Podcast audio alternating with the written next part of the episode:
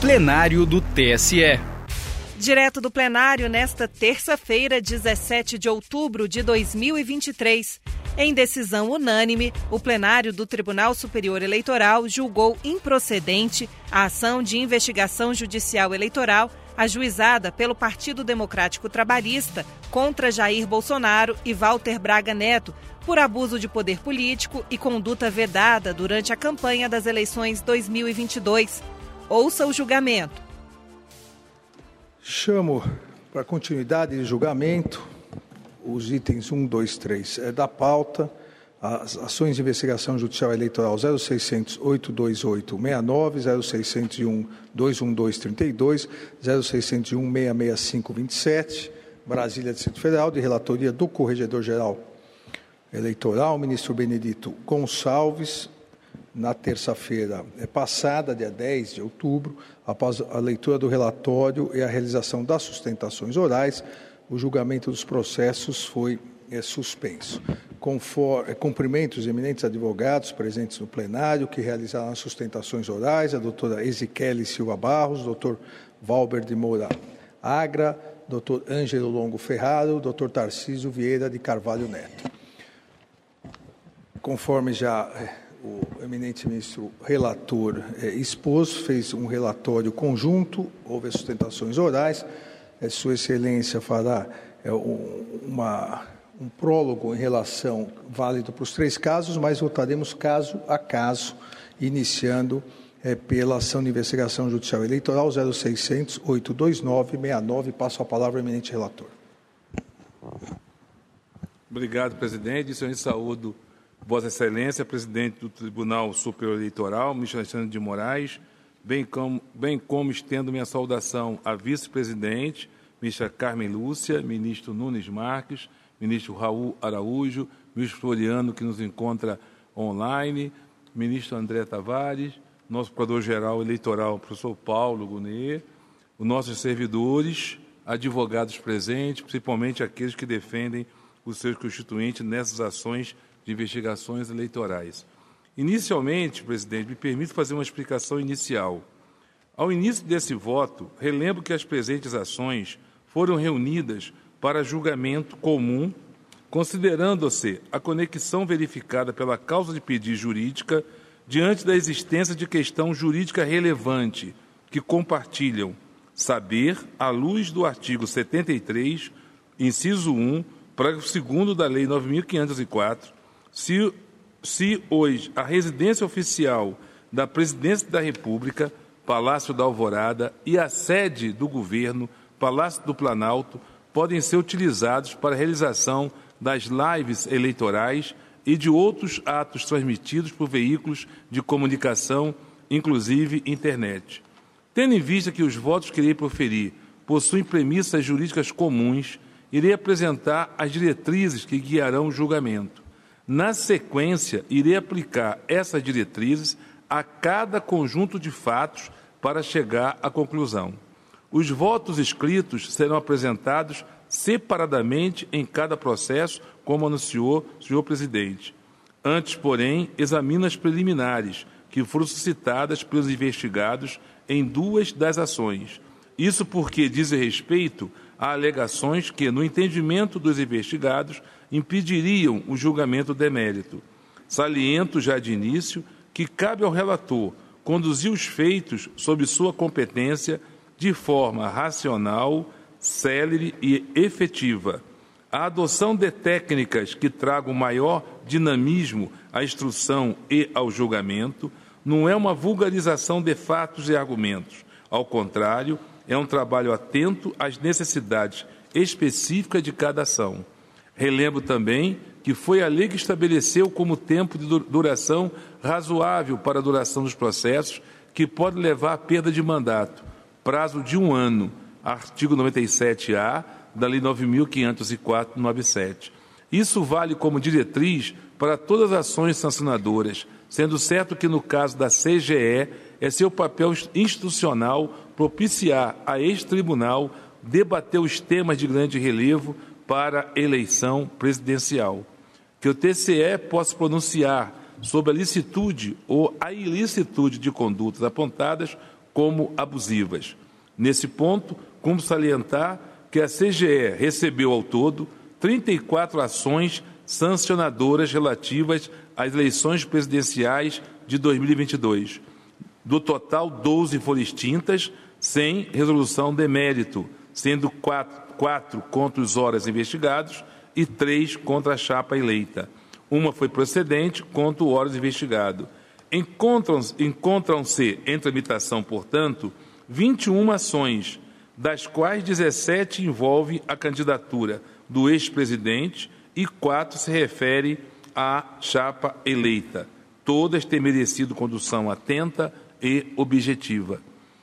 Cabe ao magistrado exercer adequada gestão processual, devendo conciliar contraditório e celeridade, não existindo uma oposição entre esses dois princípios.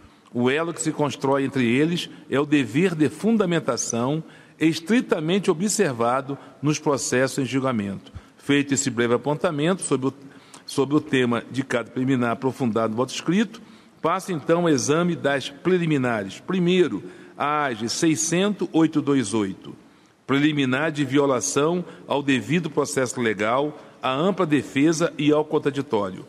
Após a inclusão do feito em pauta de julgamento, os investigados apontaram uma série de supostas deficiências na tramitação desse primeiro processo. Asseveraram que não pode esgotar meios e recursos inerentes à defesa, que não houve decisão de saneamento, que a instrução não foi encerrada, que não tiveram prazo de alegações finais e nem oportunidade para falar de provas produzidas em outros processos. No caso, porém, deixaram de mencionar que esta AGE se encontrava conclusa com parecer de mérito da PGE desde o ano passado.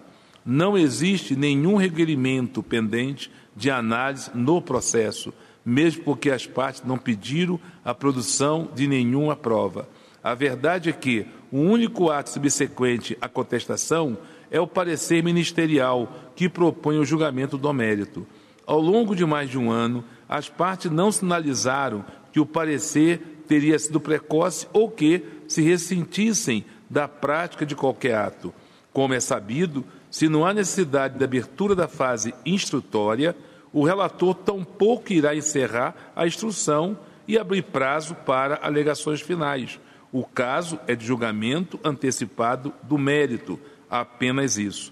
À luz dessas constatações, rejeito esta preliminar. Preliminar de nulidade processual na AGE 601-665. Nessa AGE, os investigados alegaram que houve incorreção técnica em se reconhecer conexões entre ações que não versam sobre fatos idênticos. Dizem que a medida violou o artigo 96b da Lei 9.504-97, que trata da reunião de processos sobre os mesmos fatos.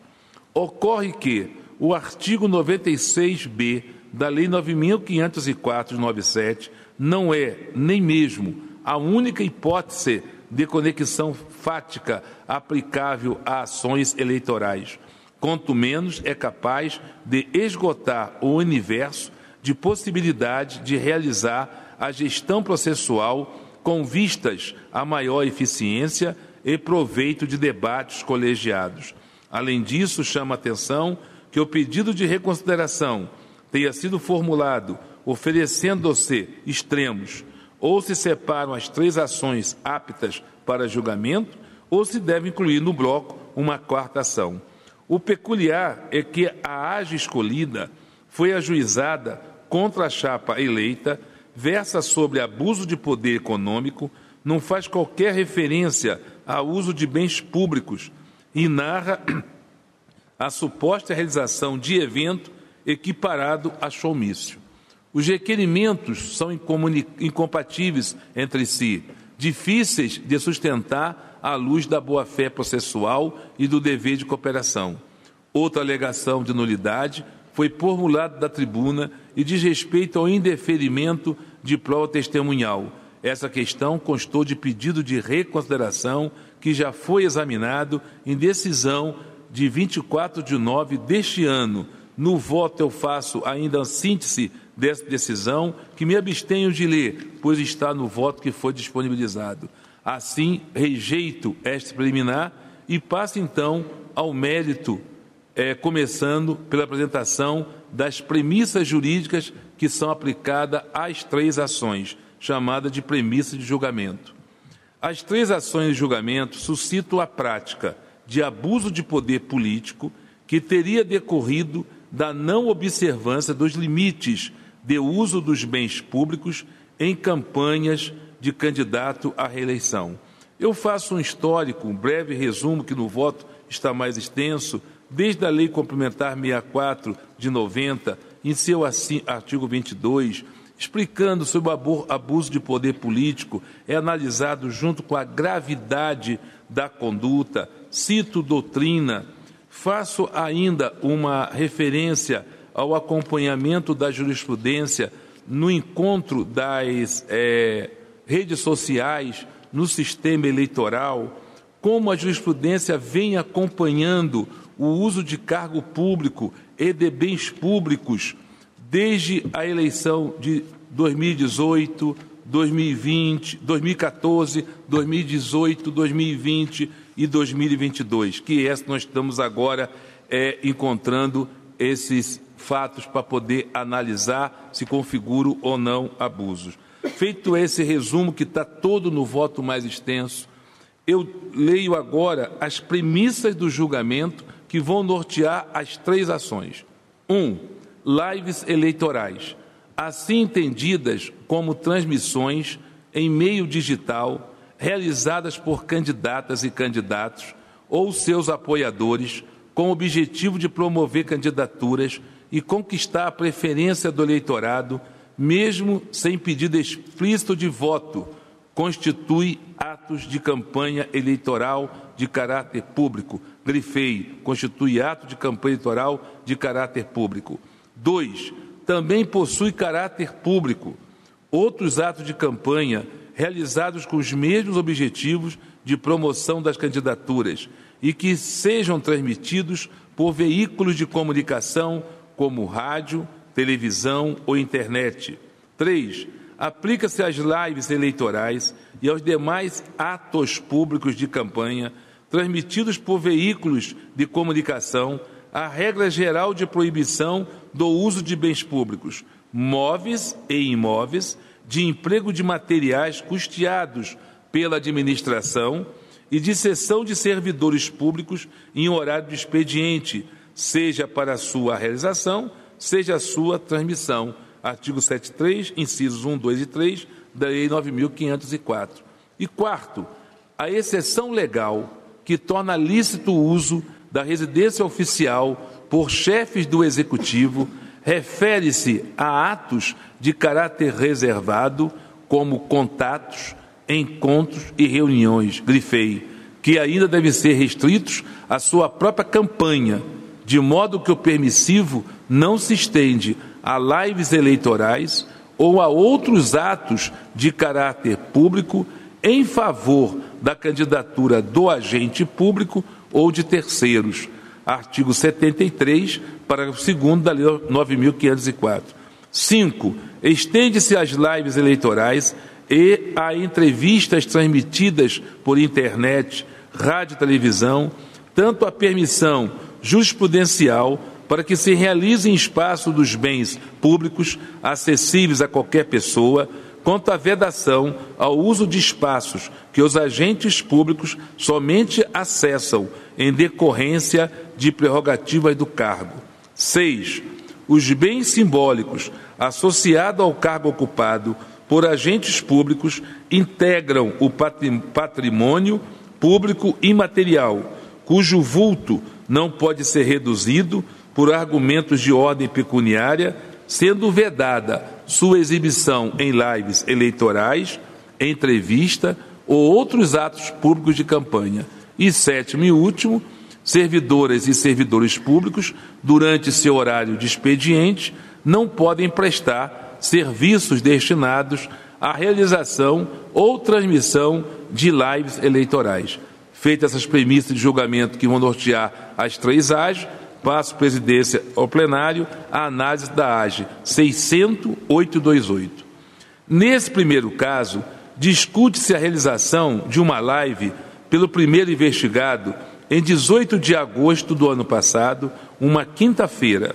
O autor, PDT, afirma que o candidato utilizou o Palácio do Planalto e usou serviço de intérprete de Libras custeado pelo erário.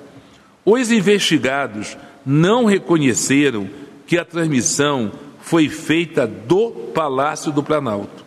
O vídeo contendo a live, juntada aos autos, mostra o primeiro investigado em uma sala de aparência comum. Ele informa local, dia e horário de transmissão. Brasília, 18 de agosto do ano passado, às 19 horas. O candidato diz que faz acompanhar de intérprete de Libras, apresentada como Elisângela. A vinculação dura, dura aproximadamente 54 minutos. A fala do então presidente da República abarca realizações do governo, temas que pautaram sua campanha, comparações com denominados governos de esquerda e crítica a seu principal adversário. Segundo diz, isso deveria serviria para que o público avaliasse se o Brasil deveria continuar no caminho ou está que está ou mudar. Na última parte da live, aproximadamente 10 minutos são dedicados ao que o ex-presidente denomina horário eleitoral gratuito. São apresentadas 17 candidaturas para os cargos de governador e senador, com pedido de apoio e voto do eleitorado dos estados respectivos, na maior parte dos casos é anunciado o número de urnas e exibido material gráfico das campanhas. Quanto ao conteúdo, não há dúvida de que foi vinculada mensagem de cunho eleitoral, com promoção da candidatura dos investigados e pedido de voto para candidaturas estaduais. Quanto ao alcance, dois dados foram aferidos.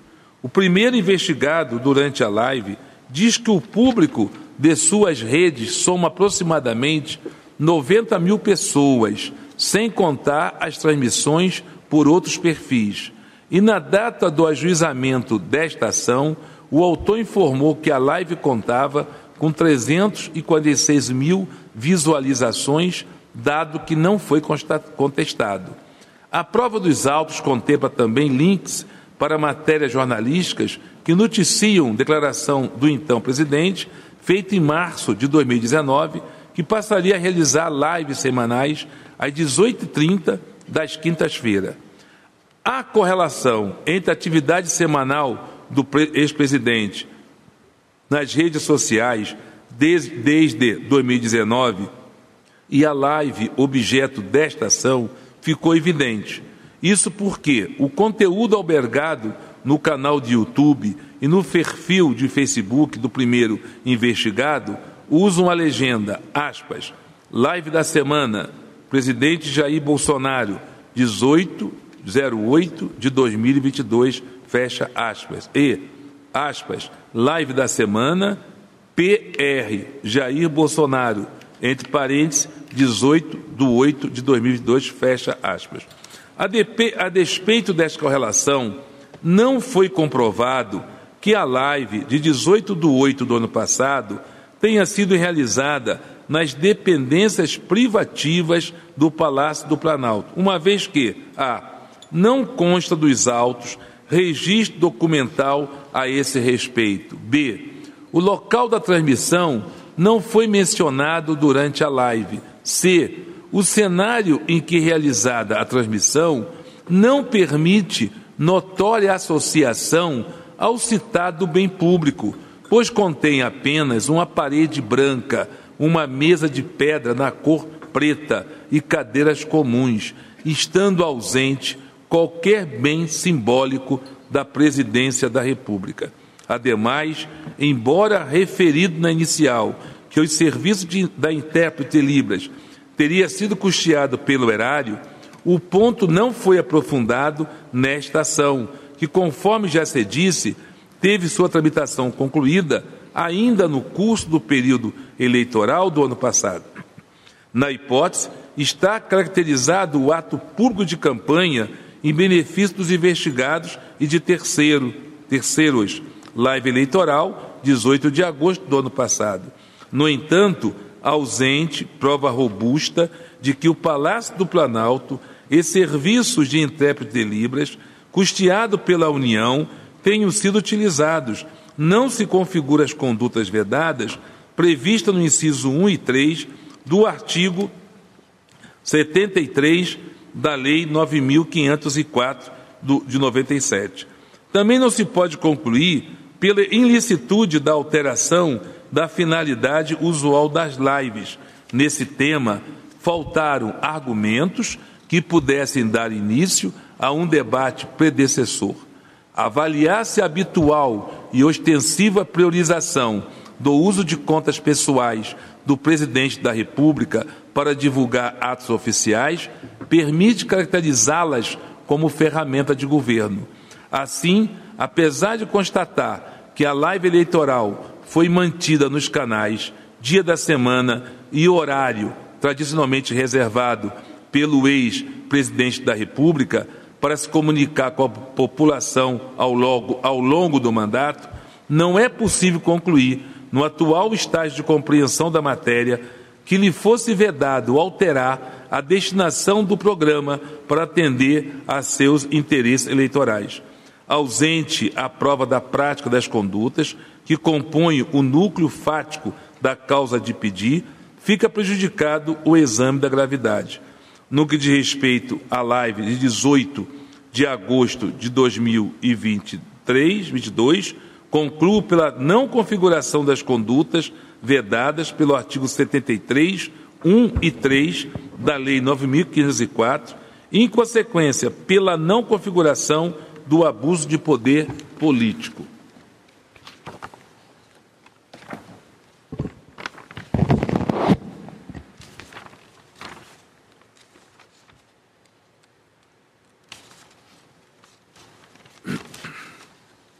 Isto posto, presidente, egrégia plenário, rejeito a preliminar suscitada e, no, e neste feito e julgo improcedente o pedido. É como voto, presidente.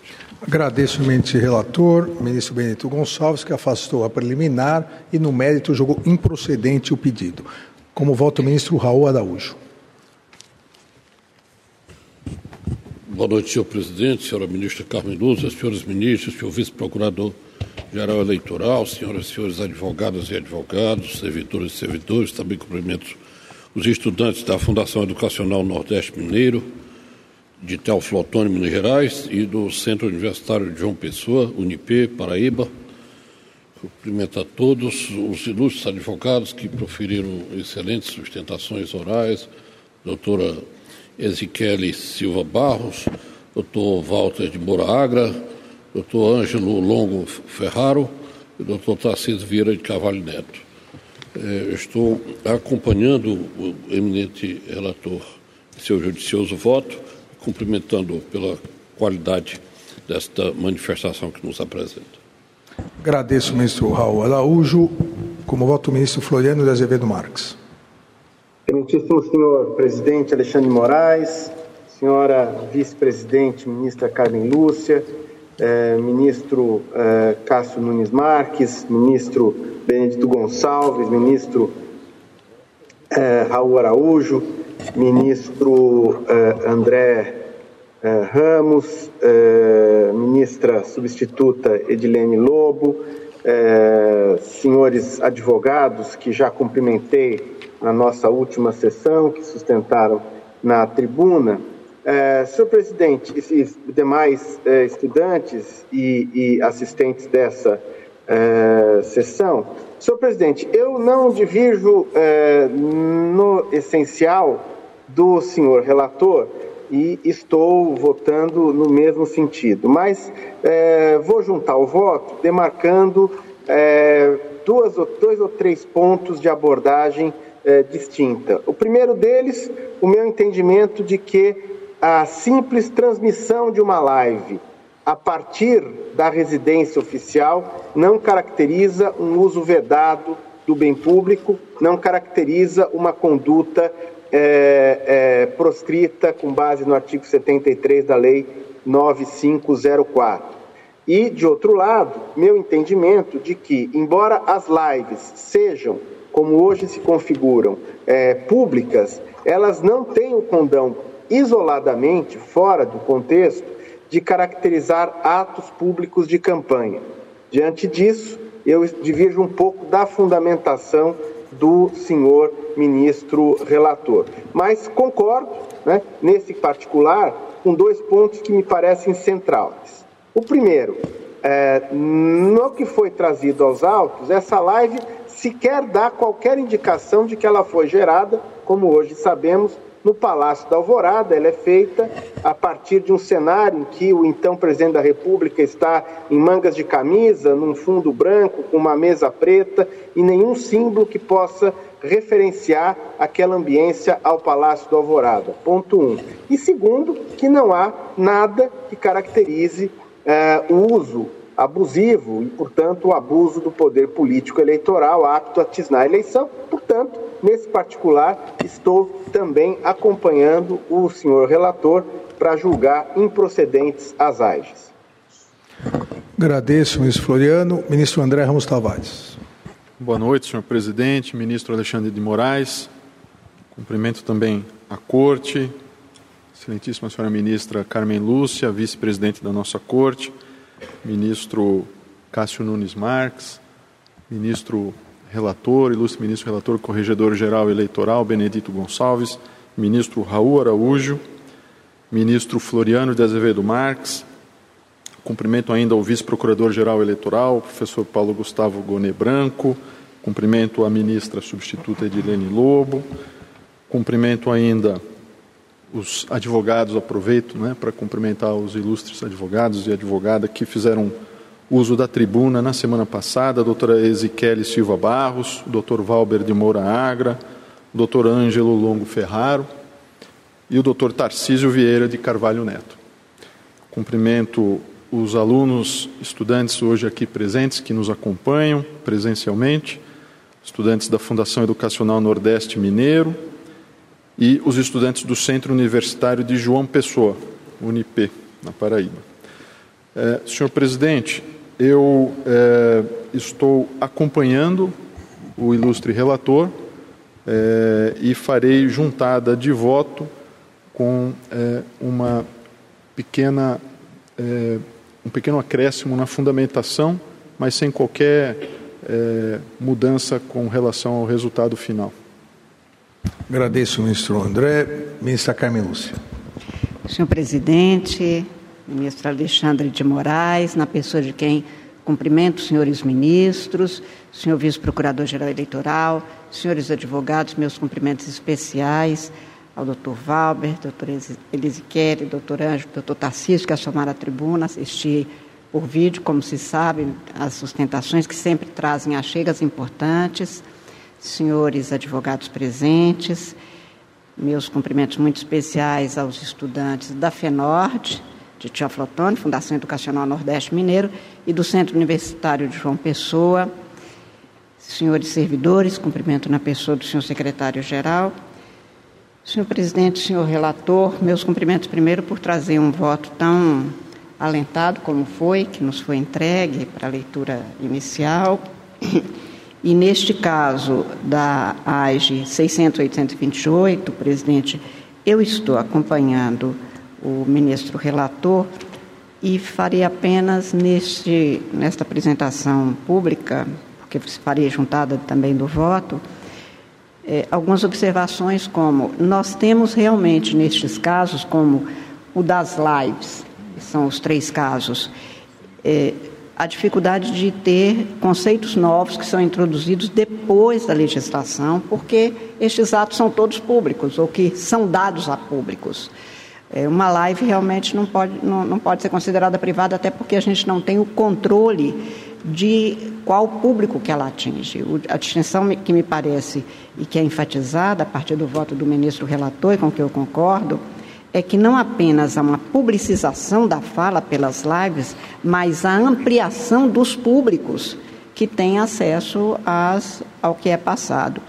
E o segundo dado é que num, num sistema como o nosso, presidente, que adotou a chamada reeleição, na verdade é uma recandidatura, porque a reeleição é só depois que Vossa Excelência proclamou o resultado que se teria ou não reeleição.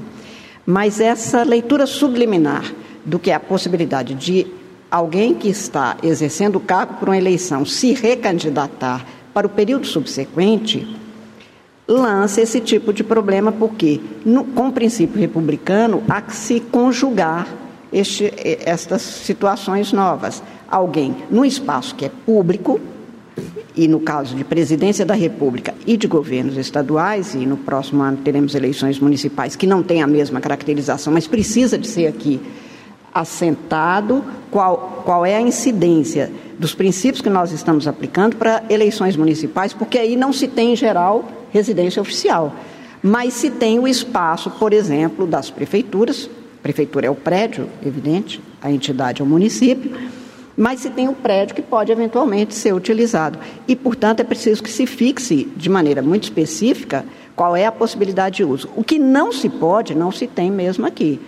É a utilização, o aproveitamento, a, o abuso de símbolos, de, de insígnias que são do Estado, aqui eu considerando o Estado como um todo, para que isto passe na imagem, iconicamente, como um poder a mais, e aí se rompe o equilíbrio, ou pode se romper o equilíbrio da, da, do pleito eleitoral que é o que não se pode permitir a partir do artigo 14 da Constituição.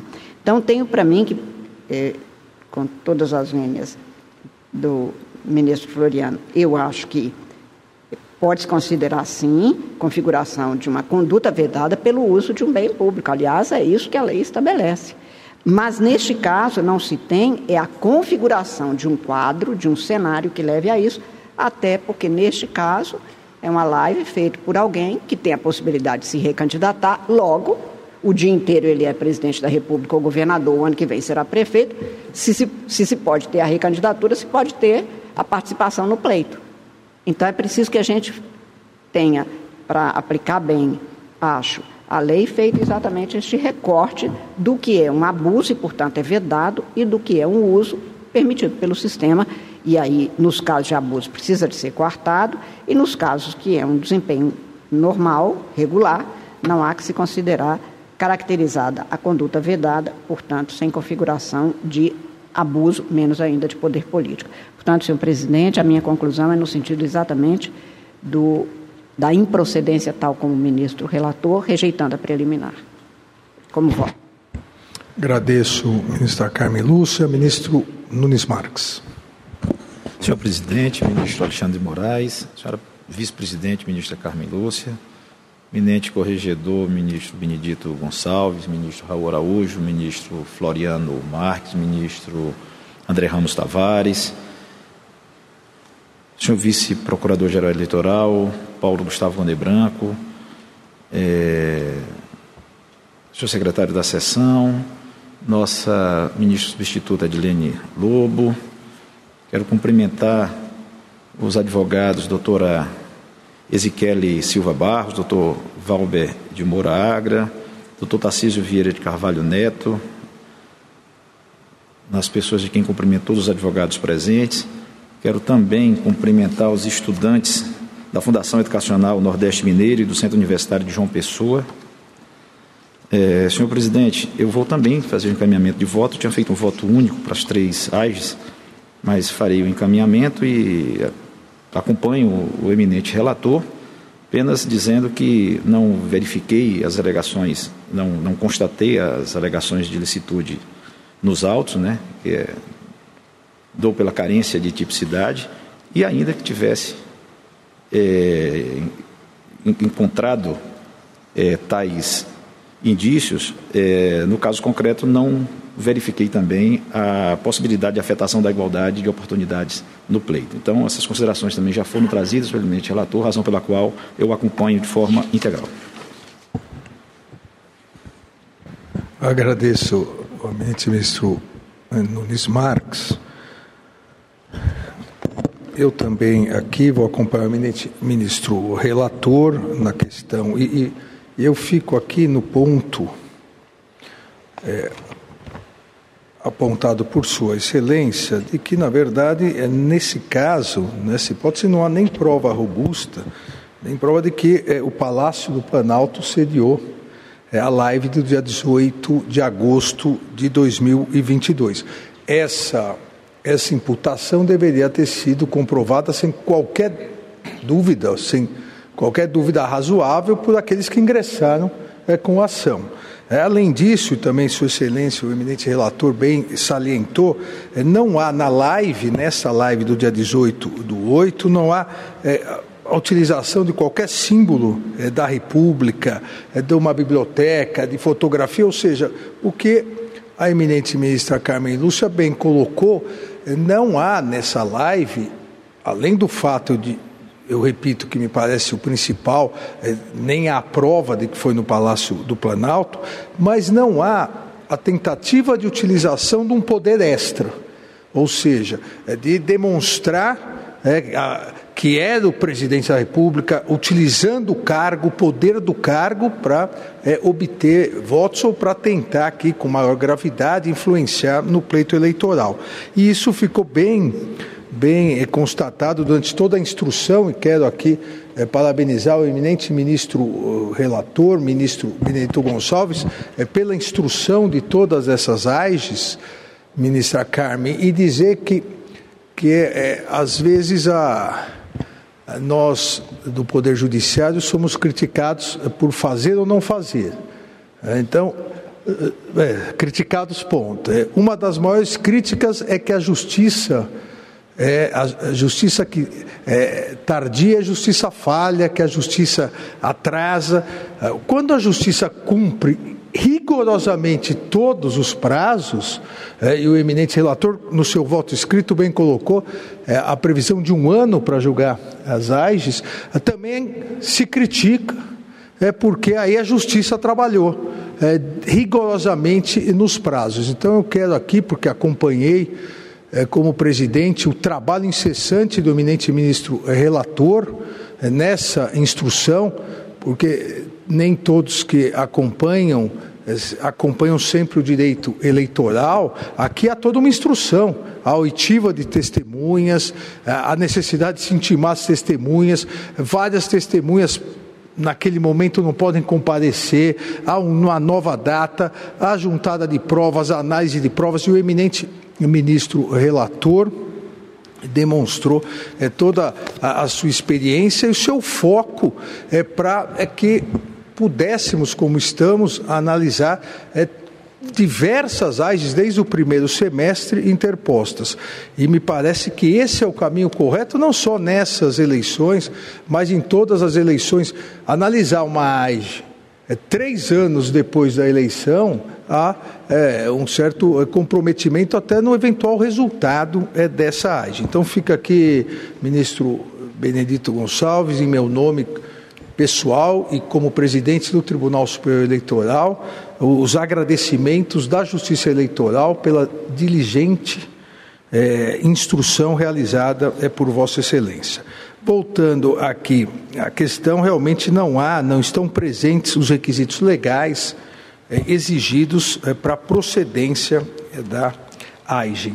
Dessa forma, na, na preliminar, acompanha integralmente é, Vossa Excelência, preliminar de violação do devido processo legal, ampla defesa e contraditório, suscitada pelos investigados, não houve de forma é, alguma, e no mérito também voto pela improcedência da ação e proclamo é, o resultado. O tribunal, por unanimidade, rejeitou a questão preliminar e, no mérito, julgou improcedente o pedido formulado na ação de investigação judicial eleitoral nos termos do voto do relator.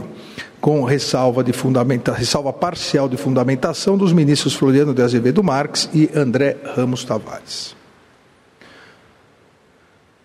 Passamos agora, eminente ministro Relator, a AIG 0601, 212 32. Pode deixar, professor.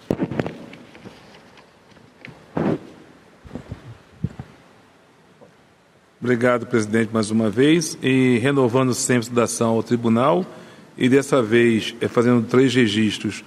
Um em nome da Corredoria, o registro feito de Vossa Excelência do trabalho realizado. Fica aqui nossos agradecimentos e saudação à ministra substituta Edilene Lobo, que se encontra no plenário, e ao nosso estudante da Fundação Educacional Nordeste Mineiro e do Centro Universitário de João Pessoa. Sejam bem-vindos. Passamos então à análise agora da AD 601-212. É, nesse caso, a live foi realizada em 21 de agosto do ano passado, uma quarta-feira. O uso da biblioteca do Palácio da Alvorada, nessa ocasião, é incontroverso. Além das imagens evidenciarem esse fato, os investigados admitiram que a transmissão ocorreu naquele espaço. O vídeo contendo live, juntado aos autos, mostra o primeiro investigado na biblioteca do Palácio da Alvorada acompanhado da intérprete Elisângela. Os temas gerais tratados são de, não diferem da live de 18 de agosto do ano passado, razão pela qual me atenho aqui às particularidades da live de 21 de agosto de 2022. Logo no início, o primeiro investigado declara que não é natural realizar a live na quinta-feira mas que, aproximando-se a reta final da disputa e havendo muita coisa em jogo, tentará realizar live todos os dias, dedicando pelo menos metade do tempo para promover candidaturas de deputados federais e senadores, com o objetivo de repetir o sucesso de 2018 e formar uma grande bancada. São divulgadas orientações explícitas dirigidas à militância sobre como deve proceder nas eleições estaduais para garantir vitória a candidatos alinhados com o primeiro investigado, abordando-se inclusive o voto útil. Quase metade dos 30 minutos da live é destinado ao horário eleitoral gratuito, com pedido de votos, exibição de material de campanha de candidatos ao cargo de governador, senador e deputado federal. Faltando três minutos para o término da live, primeiro investigado convida o Major Vitor Hugo, candidato ao cargo de governador de Goiás, por ele apoiado para participar presencialmente da live, dando-lhe a palavra. O candidato exalta seu desempenho na campanha, enfatiza seu alinhamento com o então presidente da República, repete bordões e convida a todos os goianos para participar de dois atos de campanha no final da semana seguinte. Antes de encerrar a transmissão, o primeiro investigado reforça a proposta de tentar fazer live diárias, informando que a próxima ocorreria na sexta-feira, já que na quinta-feira realizaria comício presencial. Quanto ao conteúdo, não há dúvidas de que foi vinculada a mensagem de cunho eleitoral na iminência do primeiro turno das eleições, com forte apelo para que seus apoiadores se mobilizassem para garantir base de apoio robusta durante o almejado segundo mandato do ex-presidente da República. Um dos candidatos beneficiários dividiu a mesa da biblioteca do Palácio da Alvorada com o primeiro investigado. Quanto ao alcance, o candidato anunciou que, somadas quatro plataformas audiência ao vivo, atingiu aproximadamente 100 mil pessoas, avaliando-se como excelente. Além disso, os prints registrados 17 horas após as transmissões e trazidos na petição inicial indicam 805.613 visualizações no Instagram, 308 mil no Facebook e 353.521 no YouTube. Esses números não foram contestados pelos investigados. Aqui também se evidencia a correlação entre a atividade semanal do então presidente nas redes sociais, mantida desde 2019, e a transmissão objeto desta ação, pois o conteúdo foi albergado em suas redes sociais com as legendas Live Semanal, 21 de 9 de 2022, PR Jair Bolsonaro e pronunciamento à nação. Além disso, o próprio candidato justificou a realização da live na quarta-feira, mesmo que isso não fosse natural. Por outro lado, a instrução afastou de forma cabal a alegação do uso de serviços de intérprete de Libras custeado pelo erário. A prova documental e testemunhal demonstrou a atuação da intérprete nas lives. A. Remonta a 2018 e se originou de relação entre intérprete e a esposa do primeiro investigado. B. Não tem relação com o cargo ocupado pela servidora no MEC, que foi exercido entre março do ano passado e janeiro deste ano. C. Não foi custeada com recursos públicos dispendidos na contratação de intérprete de Libra para eventos da Presidência da República. Era compatível, e D. Era compatível com seu horário de trabalho no MEC. Cabe registrar, contudo, que a prova dos autos resultou em indícios de omissão de doações estimáveis à campanha do primeiro investigado, tendo em vista as informações prestadas pela testemunha da defesa, no sentido de que a, desde a campanha de 2018, nunca foi remunerada pelo serviço de intérprete de Libras. B. Nunca assinou recibo relativo à doação do serviço para a campanha. E C. Nunca foi orientada pelos beneficiários de que era preciso registrar o citado trabalho voluntário como doação estimável. Os indícios não foram dissipados pela afirmação da defesa de que o serviço teria custo estimado de 200 reais. A própria testemunha se mostrou excitante diante da tabela apresentada e, mais que isso, admitiu a regularidade da prestação de serviço ao longo da campanha. Além disso, não se aplica às doações estimáveis o limite de mil FIR sem contabilização, que somente contempla gastos efetuados por qualquer eleitor e não serviços prestados diretamente à campanha. Por isso, entendo que há indício suficiente para remeter as informações à competente análise dos relatores que estão a analisar e julgar as prestações de conta de campanha do primeiro investigado e de seu partido. Diante desses fatos, está caracterizada a realização de ato público de campanha em benefício da campanha dos investigados e de terceiros, live eleitoral de 21 de agosto de 2022, com uso de recinto da residência oficial, de uso privativo da Presidência da República. Sobre o ponto, viu-se nesse feito que os investigados abandonaram uma tese que havia sido trazida em razão do fundo neutro da live de, 20, de 18 de agosto do ano passado. Segundo diziam, não houve quebra de isonomia, porque as imagens daquela live não mostravam a presença de qualquer dos símbolos da República. Qualquer meio de identificação do local que pudesse, eventualmente, ensejar algum ganho competitivo ao candidato. Falam expressamente que não há evidência de uso da biblioteca.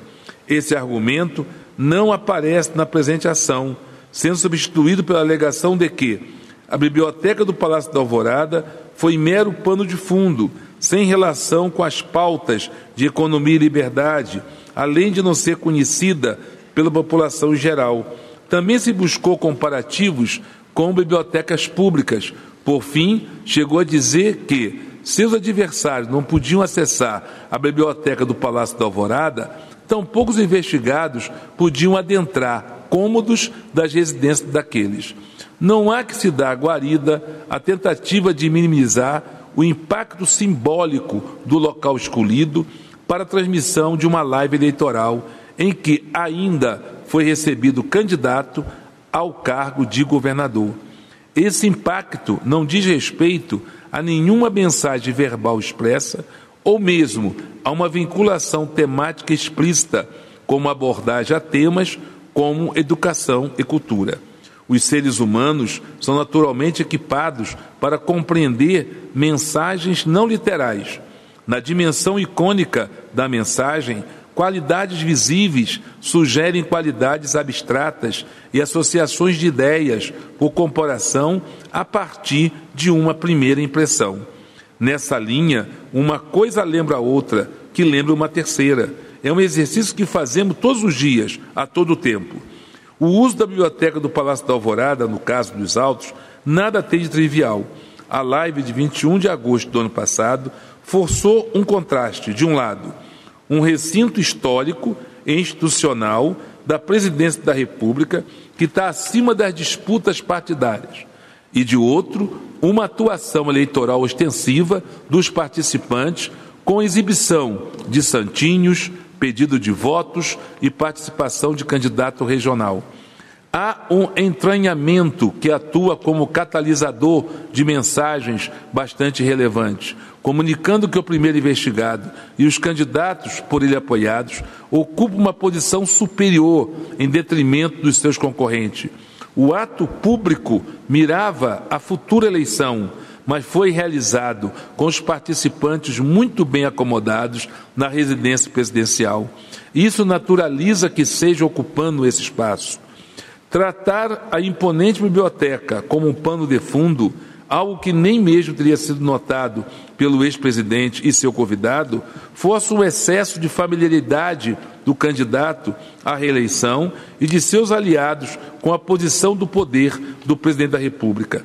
No limite, a ideia é de confusão entre público e privado, entre o institucional e o eleitoral.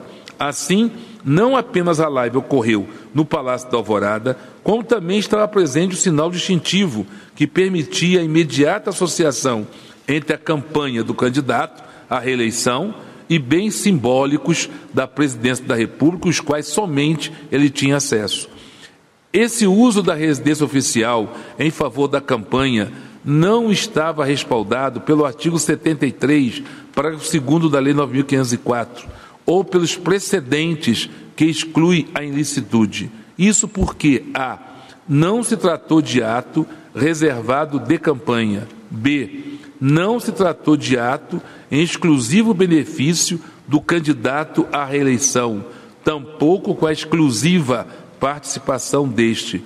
C. O espaço não era acessível a outros candidatos, o que projeta significativa vantagem para os beneficiários da live de 21 de agosto de 2022 em relação a seus adversários. E D. Não houve simples captação de imagens para propaganda eleitoral, mas uso de, recinto especial do Palácio da Alvorada como ambiente da live, comunicando sentidos de maior prestígio projeção e proximidade ao poder presidencial, o que também era inacessível a adversários. Outras teses da defesa também não se sustentam.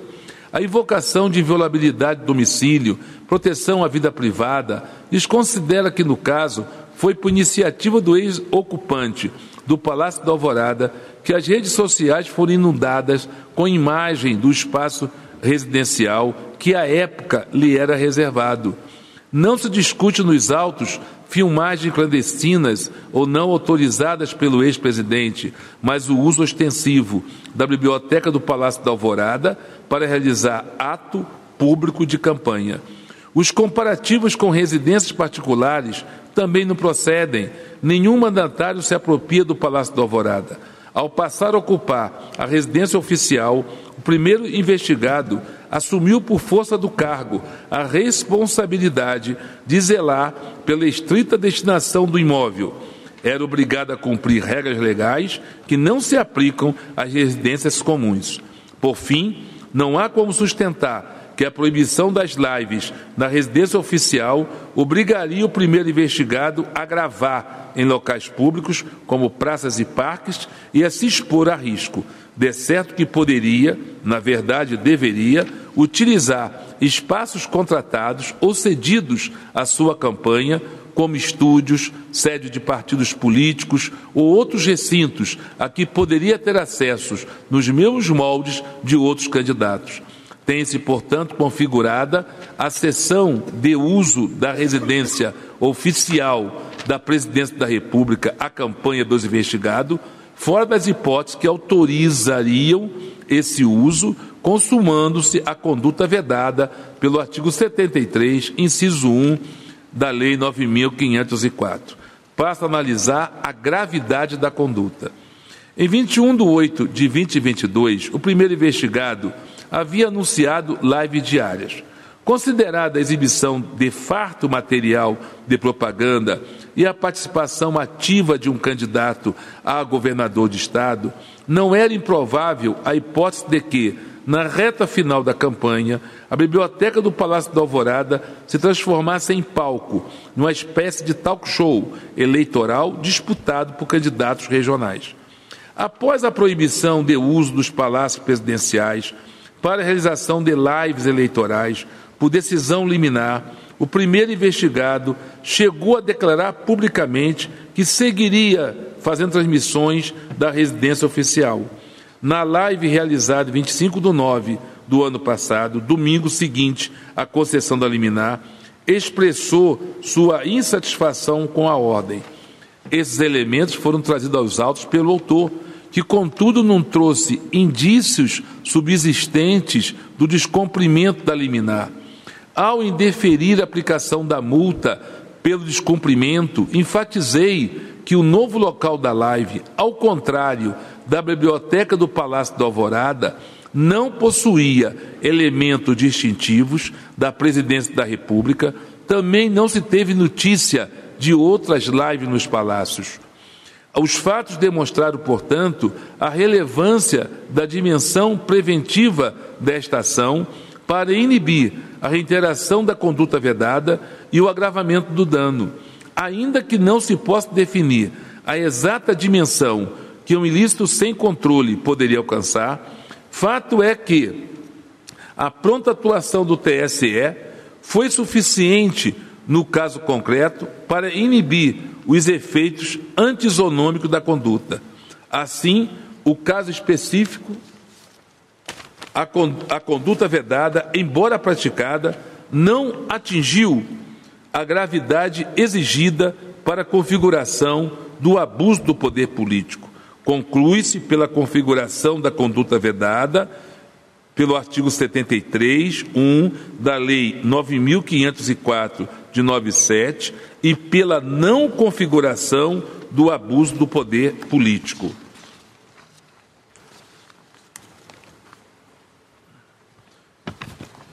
Antes de concluir esse julgamento, esse voto, em vista do amadurecimento das questões debatidas no processo, propunha ao colegiado a avaliação de duas teses a partir das eleições de 2024. Primeira tese: se propõe a o aperfeiçoamento da interpretação do artigo 73, parágrafo 2 da Lei 9504 de 97 levando em consideração o prioritário resguardo, a dimensão simbólica de bens públicos imateriais, nos quais se apoia a continuidade e a impessoalidade das instituições.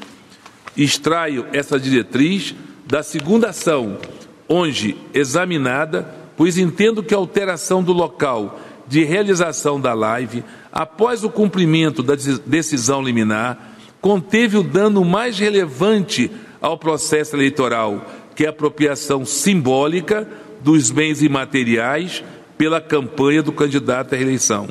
Assim, creio ser possível avançar em alguma tolerância ao uso da residência oficial, que, a meu ver, não afeta a isonomia, a impessoalidade e a moralidade pública. É com esse objetivo que proponho a seguinte tese, mirando sua aplicação em caso de eventual aprovação a partir das eleições de 2024. Aspas.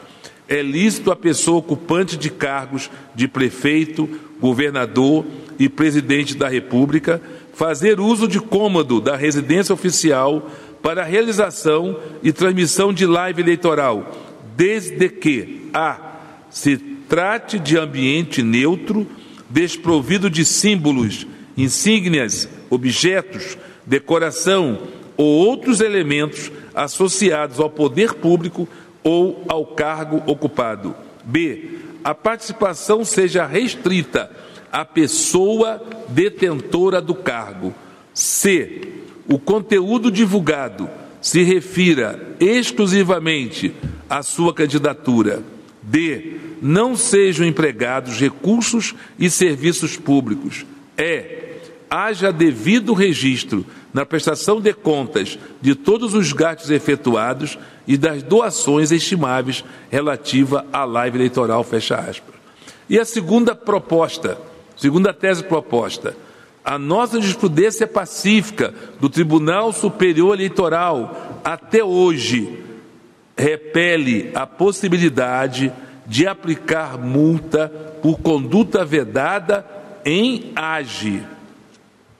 Ao que me parece, a adequada tutela dos bens jurídicos eleitorais acaba frustrada na AGE quando reconhecida a prática de condutas vedadas prevista em lei, mas afastado o abuso de poder, o pedido é julgado inteiramente improcedente. Nesse sentido, o entendimento que alcancei nas duas AGES analisadas, essa e a próxima, aliás, houve prática ilícita, mas sem gravidade, para se convolar em abuso. A inelegibilidade seria de fato desproporcional, mas sem a possibilidade de aplicar multa pela conduta vedada. Renuncia-se a uma punição adequada e que cumpriria finalidade pedagógica de grande relevância. Há de se observar que, no caso específico das condutas vedadas, a legislação traz tipos muito bem delimitados quanto aos seus elementos essenciais. Se a inicial da AGE qualifica os fatos constitutivos do abuso, primeiramente como conduta vedada, os investigados têm a condição de exercer plenamente contraditório. O mesmo ocorre se a qualificação foi indicada pela autora ou pelo relator ao final da fase postulatória, como dito para primeiro do artigo 44 da Resolução TSE 22608 de 2019. Diante disso, proponho ao colegiado a seguinte tese, também a ser aplicada em caso de eventual aprovação, a partir das eleições de 2024. Aspas. Na ação de investigação judicial eleitoral, em que o abuso de poder for alegado com base em suposta prática de conduta vedada, previsto no artigo 73 da Lei 9.504-97, é possível aplicar a multa correspondente a esse ilícito, desde que sua capitulação jurídica conste da inicial ou tenha sido reconhecida por decisão judicial que observe o artigo 44, parágrafo 1 da resolução TSE 23608-2019, fecha aspas. Diante disso, presidente plenário, eu julgo improcedente o pedido é, rejeitando as preliminares, como já fiz no início, proponho a aprovação das teses acima expostas, caso sejam aprovadas com efeitos a partir das eleições de 2024, determino o envio do parecer da CEPA TSE e do, te, do depoimento da testemunha ouvida nesta AGE para o competente exame dos relatores das prestações de contas que tramito nesse tribunal. É como voto, presidente. Agradeço, eminente ministro relator. Como voto o ministro Raul Araújo. Presidente, eu renovo os cumprimentos já apresentados a todos e também quero manifestar novos é, cumprimentos ao eminente relator por pelo seu excelente voto, que nos apresenta também nessa ação. E estou acompanhando tanto na improcedência do pedido quanto nas propostas de tese voltadas para as próximas eleições. Agradeço o ministro Raul Araújo. Ministro Floriano de Azevedo Marques. Senhor presidente, renovando os cumprimentos, eu vou é, tomar um pouco de tempo a, a, a, a mais porque eu estou apresentando uma divergência parcial do voto é, do ministro relator Benedito Gonçalves, voto esse ao qual eu presto ah, as maiores deferências e é, faço minhas as, as, colocações feitas pelo senhor presidente pelo, é, pela diligência com que o ministro relator, corregedor dessa corte, é, instruiu esses processos. E vou tomar um pouco de tempo apenas para divisar o, o, os contornos dessa parcial divergência e aproveitar para aclarar um ponto que no voto anterior foi é, é, sumarizado e é, vejo que tenho também uma posição não propriamente majoritária. É, tenho comigo que para decidir é, os temas que são trazidos com essa representação é fundamental tocarmos em quatro pontos, ainda que presumindo que a geração da live em apreço seja feita no Palácio do Alvorada. Primeiro, os limites do uso dos bens públicos afetos à residência do chefe do Executivo, candidato à reeleição no cargo. Dois, o caráter público das transmissões da internet.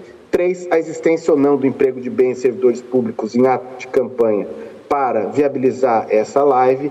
E quarto, a qualificação ou não de tal conduta como abusiva. Começo por é, tecer algumas considerações rápidas sobre o uso da residência oficial do chefe do Executivo, que é candidato à reeleição. É, é fora de dúvida que o artigo 73 da Lei 9504 proíbe aos agentes públicos, servidores ou não, é, uma série de condutas, entre elas captura no inciso 1 ceder ou usar em benefício do candidato, partido político ou coligação bens imóveis ou móveis pertencentes à administração direta ou indireta da União, dos Estados, Distrito Federal, territórios e municípios, ressalvada a realização da convenção partidária.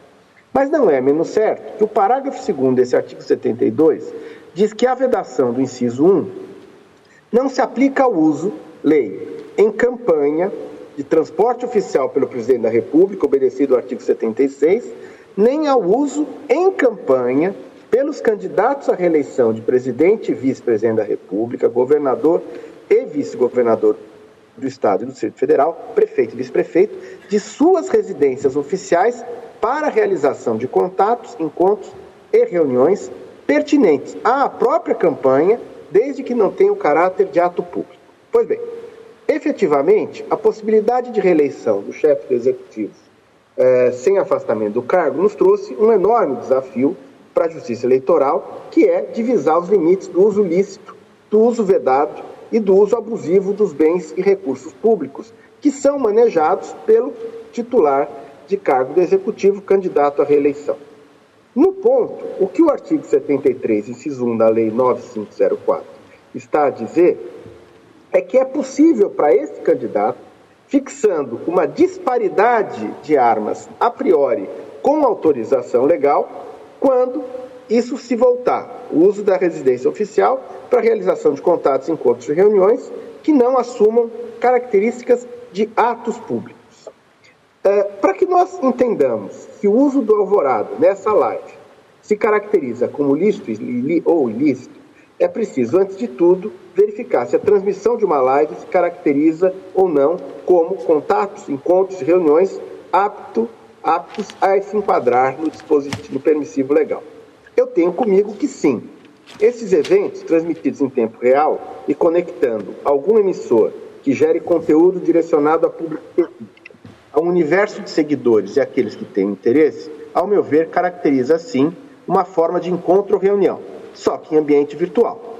Malgrado serem objeto de merecidas críticas pela alienação que ensejam do, do contato interpessoal, essas reuniões virtuais são formas de juntar interessados em torno de um agente emissor e das mensagens que ele é, é, é, emite e propiciar encontros, não físicos, mas virtuais, entre pessoas. Tanto é assim que no período recente da pandemia de Covid-19, nos acostumamos a encontrar nossos entes queridos ou colegas de afazeres por meio de ferramentas virtuais, lives ou encontros por plataformas de videoconferência. É certo que o Palácio do Alvorada é um bem público e que é, também é certo que ele é afeto à residência do chefe do Executivo Federal. E sendo assim, este bem se caracteriza como um bem público muito específico um bem público de uso especial afetado a um uso privativo e personalíssimo, ainda que transitório. Já pude comentar o, o aspecto desse bem muito próprio em obra monográfica. Bem, embora a residência oficial seja um bem público, ela é afetada a um uso que só pode ser exercido pelo chefe do executivo e pela sua família. E, não obstante dominialmente público, esse bem terá, sem qualquer desvio de finalidade, uma utilidade idêntica à de qualquer residência. Nele, portanto, são admitidos todos os usos inerentes a uma moradia. Claro que são exigidos cuidados atinentes à moralidade pública. os quais interditam usos que até caberiam numa residência privada, mas não têm lugar numa residência oficial. Contudo, essa característica de uso privativo e personalíssimo faz afastar a aplicação automática da jurisprudência desta Corte, no sentido de só autorizar eventos de campanhas em bens públicos, desde que o acesso a estes bens seja franqueado a qualquer outro candidato concorrente. Descabe aplicar esse parâmetro jurisprudencial simplesmente porque exigi-lo levaria a tornar letra morta o permissivo do parágrafo 2 do artigo 73, há pouco lido. Pelo simples fato de que o uso e, por conseguinte, o acesso ao bem público residência oficial é exclusivo do mandatário e de sua família. A conformação especialíssima desse bem impacta, por óbvio, o julgamento da licitude do uso. Com isso, não se está, frise, se a autorizar que o mandatário, candidato à reeleição, transforme a residência oficial em comitê de campanha. Longe disso. Mas enseja, tal permissivo, que usos que seriam próprios de, de serem feitos em uma residência de candidato possam ser admitidos quando realizados a partir da residência oficial. Parece, portanto, ao meu sentir, que as transmissões pelas redes sociais, tais quais postagens, envios de mensagens, de vídeos e até certo ponto de lives, são lícitas quando originadas na residência oficial do eh, candidato à reeleição. Este, aliás, parece ter sido o entendimento desta Corte quando, do julgamento da representação 848-90, em que se discutia a realização de bate-papo virtual pela então candidata à reeleição a presidente Dilma Rousseff. Naquela ocasião, ficou firmado, ainda que por estreita maioria, que esse tipo de comunicação é, é, é, por meio eletrônico, mesmo que tendo lugar na, na sede do Palácio da Alvorada não caracterizaria um uso ilícito do bem é, público. E eu não concordo, nesse particular, com o excelentíssimo ministro Benedito, é, quando distingue a moldura fática daquele caso com a do caso vertente, por entender que um bate-papo virtual usado à época, né, como a tecnologia permitia em 2014, não se pode confundir com as lives contemporâneas tenho comigo que o núcleo da circunstância fática segue sendo o mesmo: o uso da residência oficial para transmitir em tempo real conteúdo eletrônico com a participação do presidente da República candidato à reeleição. Razão pela qual eu entendo plenamente aplicável aqui o, precedente. E note-se que, no caso trazido como paradigma, o conteúdo da transmissão, daquela eh, transmissão face-to-face, -face, ensejava complexidade ainda maior, pois se referia à, à apresentação de um programa de governo usado como objeto de emulação da candidatura e tinha, com a, tinha, contava com a participação do ministro de Estado da Saúde. Nem por isso tal transmissão digital online, feita pela candidata à reeleição, a partir do Alvorada, foi tida por ilícito. Tenho, portanto, em sintonia com a jurisprudência da Corte, que o uso da residência oficial para emissão de transmissão nas redes de internet não caracteriza em si e per se o uso ilícito de bem público censurado pela legislação eleitoral. Entender em sentido contrário levaria a que qualquer vídeo ou postagem feitos pelo presidente da República quando candidato à reeleição a partir da residência oficial fossem tornados ilícitos. Sim, pois nesta análise, pois nessa análise, ser a transmissão feita em tempo real ou não, ao vivo, releva menos, já que a maior parte do acesso a esses conteúdos se dá não online, mas com os usuários acessando o arquivo eh, com a mensagem ou vídeo disponibilizado a posteriori nas redes. Não, no caso presente, por exemplo, a própria inicial da notícia de que o acesso ao cabo do prazo entre a live e o ajuizamento demonstram que houve mais acessos no período posterior ao término da live do que em tempo real. Note-se, nesse ponto, estou a me limitar à análise do bem imóvel Palácio do Alvorada, sede da residência oficial, e não a eventuais símbolos representativos da instituição Presidência da República ou da simbologia de que se revestem esses bens. Estes símbolos, quando utilizados, conferem outra dimensão ao uso dos bens públicos, imateriais e simbólicos no caso, a merecer análise do uso indevido em apartado. Apenas demarca uma primeira linha no sentido de que, per si só, a utilização do bem público instalações físicas afetas à residência oficial para emissão de transmissão de internet não caracteriza ilícito afrontante da lei eleitoral. 2. O eventual caráter de ato público das lives. O segundo aspecto, para se aferir a licitude ou não da conduta, diz com o, a, o, o caráter de ato público do evento live. Claro que aqui a designação, o adjetivo público, não diz com a pertença estatal, mas com a abertura ao público. Se apresenta como antônimo de restrito e não necessariamente antagônico a privado. É fato que uma live não é restrita, ainda que ela seja acessível apenas a seguidores ou aqueles que deliberadamente acessam o repositório ou canal de transmissão. O acesso a ela é aberto a qualquer um que se interesse. Nesse sentido, não, de, não divirjo na essência do excelentíssimo ministro relator quando diz que uma live assume caráter público. Porém, note-se que a lei eleitoral veda que os encontros ou reuniões da residência oficial do candidato à reeleição assumam, aspas, caráter de ato público.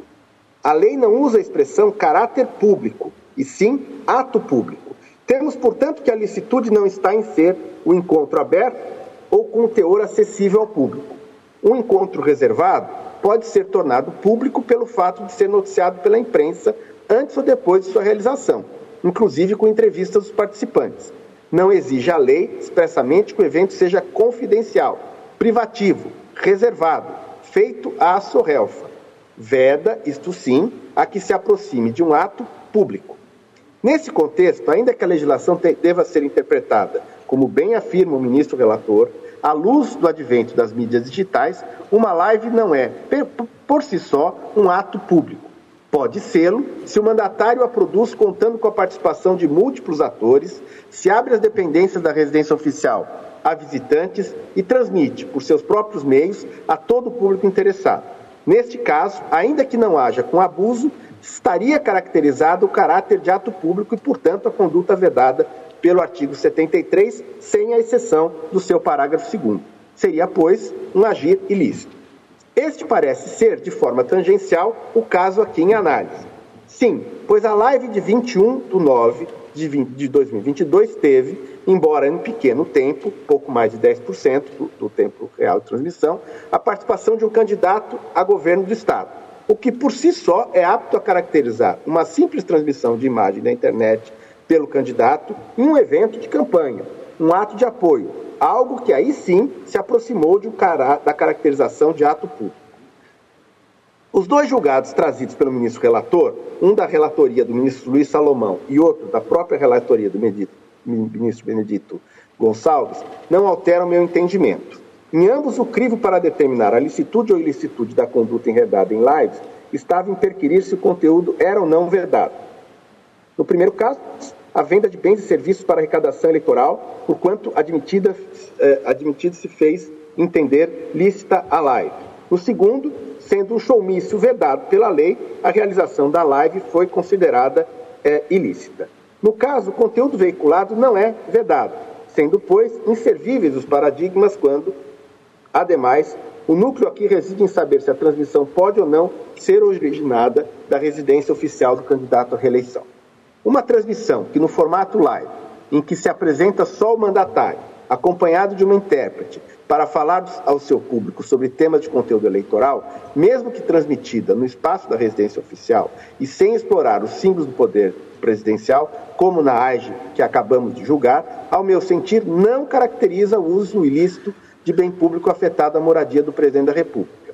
Quando desta live participem terceiros, mormente outros agentes públicos, apoiadores ou outros candidatos, aí sim temos a possibilidade de caracterizar a live como uma reunião que se convola em ato público. Quanto ao emprego de, de, de servidores públicos, eu adiro plenamente ao voto do ministro eh, relator por entender descaracterizada tal eh, utilização. Eh, emprego de bens imateriais ou simbólicos. Nesse caso em particular, não é controverso que a, que a live teve lugar na Biblioteca do Alvorada. Bem é verdade que essa simbologia não é tão tão forte como seria o emprego do brasão da República, os arcos da parte externa do Palácio, a mesa de trabalho da presidência. A jurisprudência da Corte já decidiu, em caso não exatamente idêntico quanto aos fatos, que tomadas de cena de bibliotecas públicas não caracterizam uso indevido de bens públicos. Cito aqui um acórdão do, da relatoria do ministro Marcelo Ribeiro. Porém, ao situar a live na biblioteca do Palácio, simbolicamente, o primeiro representado deu a ela um lhame de continuidade com as transmissões que realizava na condição de chefe do executivo, conferindo àquela live eleitoral um caráter mais oficial. Não se pode dizer solene, pois que o primeiro representado nela se apresenta com vestimenta de time de futebol, algo simbolicamente totalmente írrito à figura litúrgica do presidente da República. Temos aqui, portanto, que diferentemente do que consignei na AIGE 0600 0829, julgado há pouco, há, neste caso, a utilização de elementos simbólicos concernentes ao acervo de bens públicos e materiais da Presidência da República. Considero, porém, que tal uso, ainda que indevido, se mostra caracterizador de uma ilicitude, mesmo que fraca, de baixo potencial ofensivo, passível de sanção por uso indevido do bem público.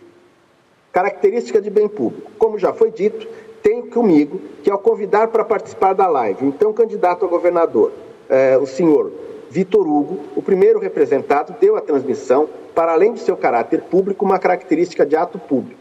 Tímido e contido, mas ao receber convidados, fez com que o encontro virtual com seus seguidores, sediado na residência oficial, se caracterizasse como um ato público de campanha. É... Quatro, qualificação ou não da conduta como abusiva. Pois bem, no caso, o que vemos é uma transmissão em que o primeiro representado se apresenta em vestimenta de time de futebol, acompanhado de intérprete de Libras. Embora tendo como pano de fundo a biblioteca do Alvorada, da Alvorada, não se pode dizer que com isso deu um caráter tal que possa significar abuso de poder político ou conferir oficialidade e simbologia tais que tisnassem a lisura das eleições. Qualquer outro candidato poderia realizar uma live tendo como cenário uma biblioteca, real ou fake. Igualmente, os três minutos dedicados a um candidato governador, embora aptos a caracterizar um ato público de campanha do bem vedado pelo artigo 73, inciso 1, não elidido pelo permissivo do parágrafo 2 mesmo dispositivo, não caracteriza conduta abusiva suficiente para dar provimento à presente age, no quanto a sanção pedida é aquela constante do inciso 14 do artigo 22 da Lei Complementar 64 90. Em suma, diante dos fatos narrados, não vejo gravidade possível, passível de caracterizar então conduta abusiva. A coibição do abuso do poder econômico ou político combatíveis numa AIGE são aquelas potencialmente detrimentosas à liberdade do voto e visam a proteger a normalidade e legitimidade das eleições contra influência do poder econômico ou do abuso do exercício da função, cargo ou emprego na administração pública. A finalidade da AGE está consubstanciada no artigo 22 da Lei Complementar 6490, que poupo a todos de repetir. A diferença do que eu, do que eu assentei no julgamento da AGE 804-85, quando as instalações do Palácio da Alvorada foram utilizadas abusivamente para eventos que refugia, refugia as competências da Presidente da República, como das finalidades adicionais daquele bem, no caso do emprego do Palácio, não é írrito aqui aquilo que é próprio e admissível no âmbito de uma residência oficial, ser locus de uma transmissão de mensagens pessoais vinculadas pela internet. Ainda que entenda caracterizada a transmissão como ilícita, não me parece que seria apta a caracterizar o uso abusivo necessário a fazer incidir a pena do artigo 22 da lei complementar. Não vislumbro aqui, vislumbro aqui a realização de live em 21 de 9 de 22 tenha caracterizado abuso de poder político por parte do primeiro representado, muito menos que tenha implicado em conduta detrimentosa à liberdade de voto ou objetivasse comprometer a normalidade e a legitimidade das eleições. Passo então ao último tópico, onde reside, eh, em termos de dispositivo, a minha divergência da, uh, do voto, do substancioso voto do ministro relator trata-se da aplicação de multa op lege. Ainda que não vislumbre conduta apta a caracterizar o abuso de poder político-econômico, apto a ensejar sanção de inelegibilidade combinada pela Lei Complementar 6490, entendo configurada a conduta vedada pelo artigo 73, inciso 1 da Lei 9504 de 97, pelo uso vedado de bem público, pois o primeiro representado fez uso do simbolismo da biblioteca do Alvorada, bem público intangível, mas de relevo na simbologia da presidência da República, e dois, ao chamar a participação de terceiros candidatos, fez convolar o evento público live em ato público de campanha eleitoral. Condutas ambas que devem ser reprimidas. É certo que a coligação, que a coligação autora trata ligeiramente em sua inicial ao se referir, transcrevendo o teor das respectivas disposições proibitivas indicadas, mas que centra sua alegação na configuração da prática de abuso de poder quanto aos encontros sucedidos no Palácio do Planalto e no Palácio da Alvorada. Pois bem, o tribunal, reputada sua firme jurisprudência, já simulou o entendimento de que os limites do pedido são demarcados pelos fatos imputados na inicial, dos quais a parte se defende e não pela capitulação legal atribuída pelo autor. De outra parte, no pedido foi requerido que, no, aspas, no mérito, a configuração de medida liminar, caso deferida, com a declaração de inelegibilidade dos investigados, além da cassação do registro de diploma pela placa prática do abuso do poder político, artigo 22, inciso 14 da lei complementar. É fato que não houve pedido expresso de condenação com base na lei 9504. Tal fato, ao meu ver, não impede a aplicação de multa pelo uso ilícito de bem público, como já pude consignar no julgamento da AIG 829-69, esta ação possui uma característica dúplice. A AIG, pois, se de um lado se caracteriza como uma demanda que opõe duas partes, representante e representado, ela também tem um caráter de provocação do poder de investigação e sanção da Justiça Eleitoral quanto a ilícitos, que podem comprometer a lisura das eleições. É, segue daí que há uma margem para que a jurisdição aplique sanções que não estejam expressamente contidas no pedido exordial. Ainda que não se tenha postulado a aplicação de sanções previstas no artigo 73 da Lei das Eleições, o tribunal, e aqui eu entendo que a jurisprudência socorre a aplicação da sanção, o tribunal há muito entende que, se tratando de ilícito tipificado na citada lei, aspas, a multa e a cassação do registro do diploma são penalidades que se impõem opeleges. E eu trago aqui um julgado recente de relatoria do ministro Edson Fachin, julgado em 17 de fevereiro do ano passado, em que, na emenda, fica consignado. A multa constitui consequência natural da responsabilização pela prática do ilícito eleitoral, podendo ser aplicada pelo órgão julgador independentemente do pedido expresso. Precedentes. No caso, não há que se falar em decisão extra ou em violação do artigo 492 do CPC, pois além de constar expressamente do acordo regional, em seus requerimentos da petição inicial, a aplicação da multa é corolária da responsabilização pela prática do ilícito eleitoral, independente do pedido expresso na inicial. E eu trago aqui, em respaldo a esse entendimento, outros sete precedentes né, da mais variada gama e dos mais variados anos, de 2005 até 2014, que entendem cabível a aplicação das penalidades OP-LEGES. Concluo então, senhor presidente, pedindo licença pelo tempo roubado desse plenário. Tenho como exposto que as condutas do primeiro representado trazido na representação. 1. Um, não caracterizam abuso de poder político econômico apto a comprometer a lisura, eleitoral com potencial de alterar o resultado da eleição de, de forma a fazer recair a sanção combinada no artigo 22, inciso 14 da Lei 6490. Eh, Porém, caracterizam o uso ilícito de bem público, ainda que de baixo potencial ofensivo, mas merecedor das, sanções baseadas no artigo 73 da Lei 9504. Deste modo, divirjo do senhor relator para julgar parcialmente procedente a AIS apenas para reconhecer a prática de conduta vedada no artigo 73, inciso 1, e, considerando a realização de diversos eventos noticiados nos autos da ação investigatória, voto no sentido de impor ao primeiro representado a multa de 10 mil reais. Quanto ao segundo representado, sequer lhe são atribuídas condutas, sendo totalmente improcedentes as imputações a ele atribuídas por arrastamento.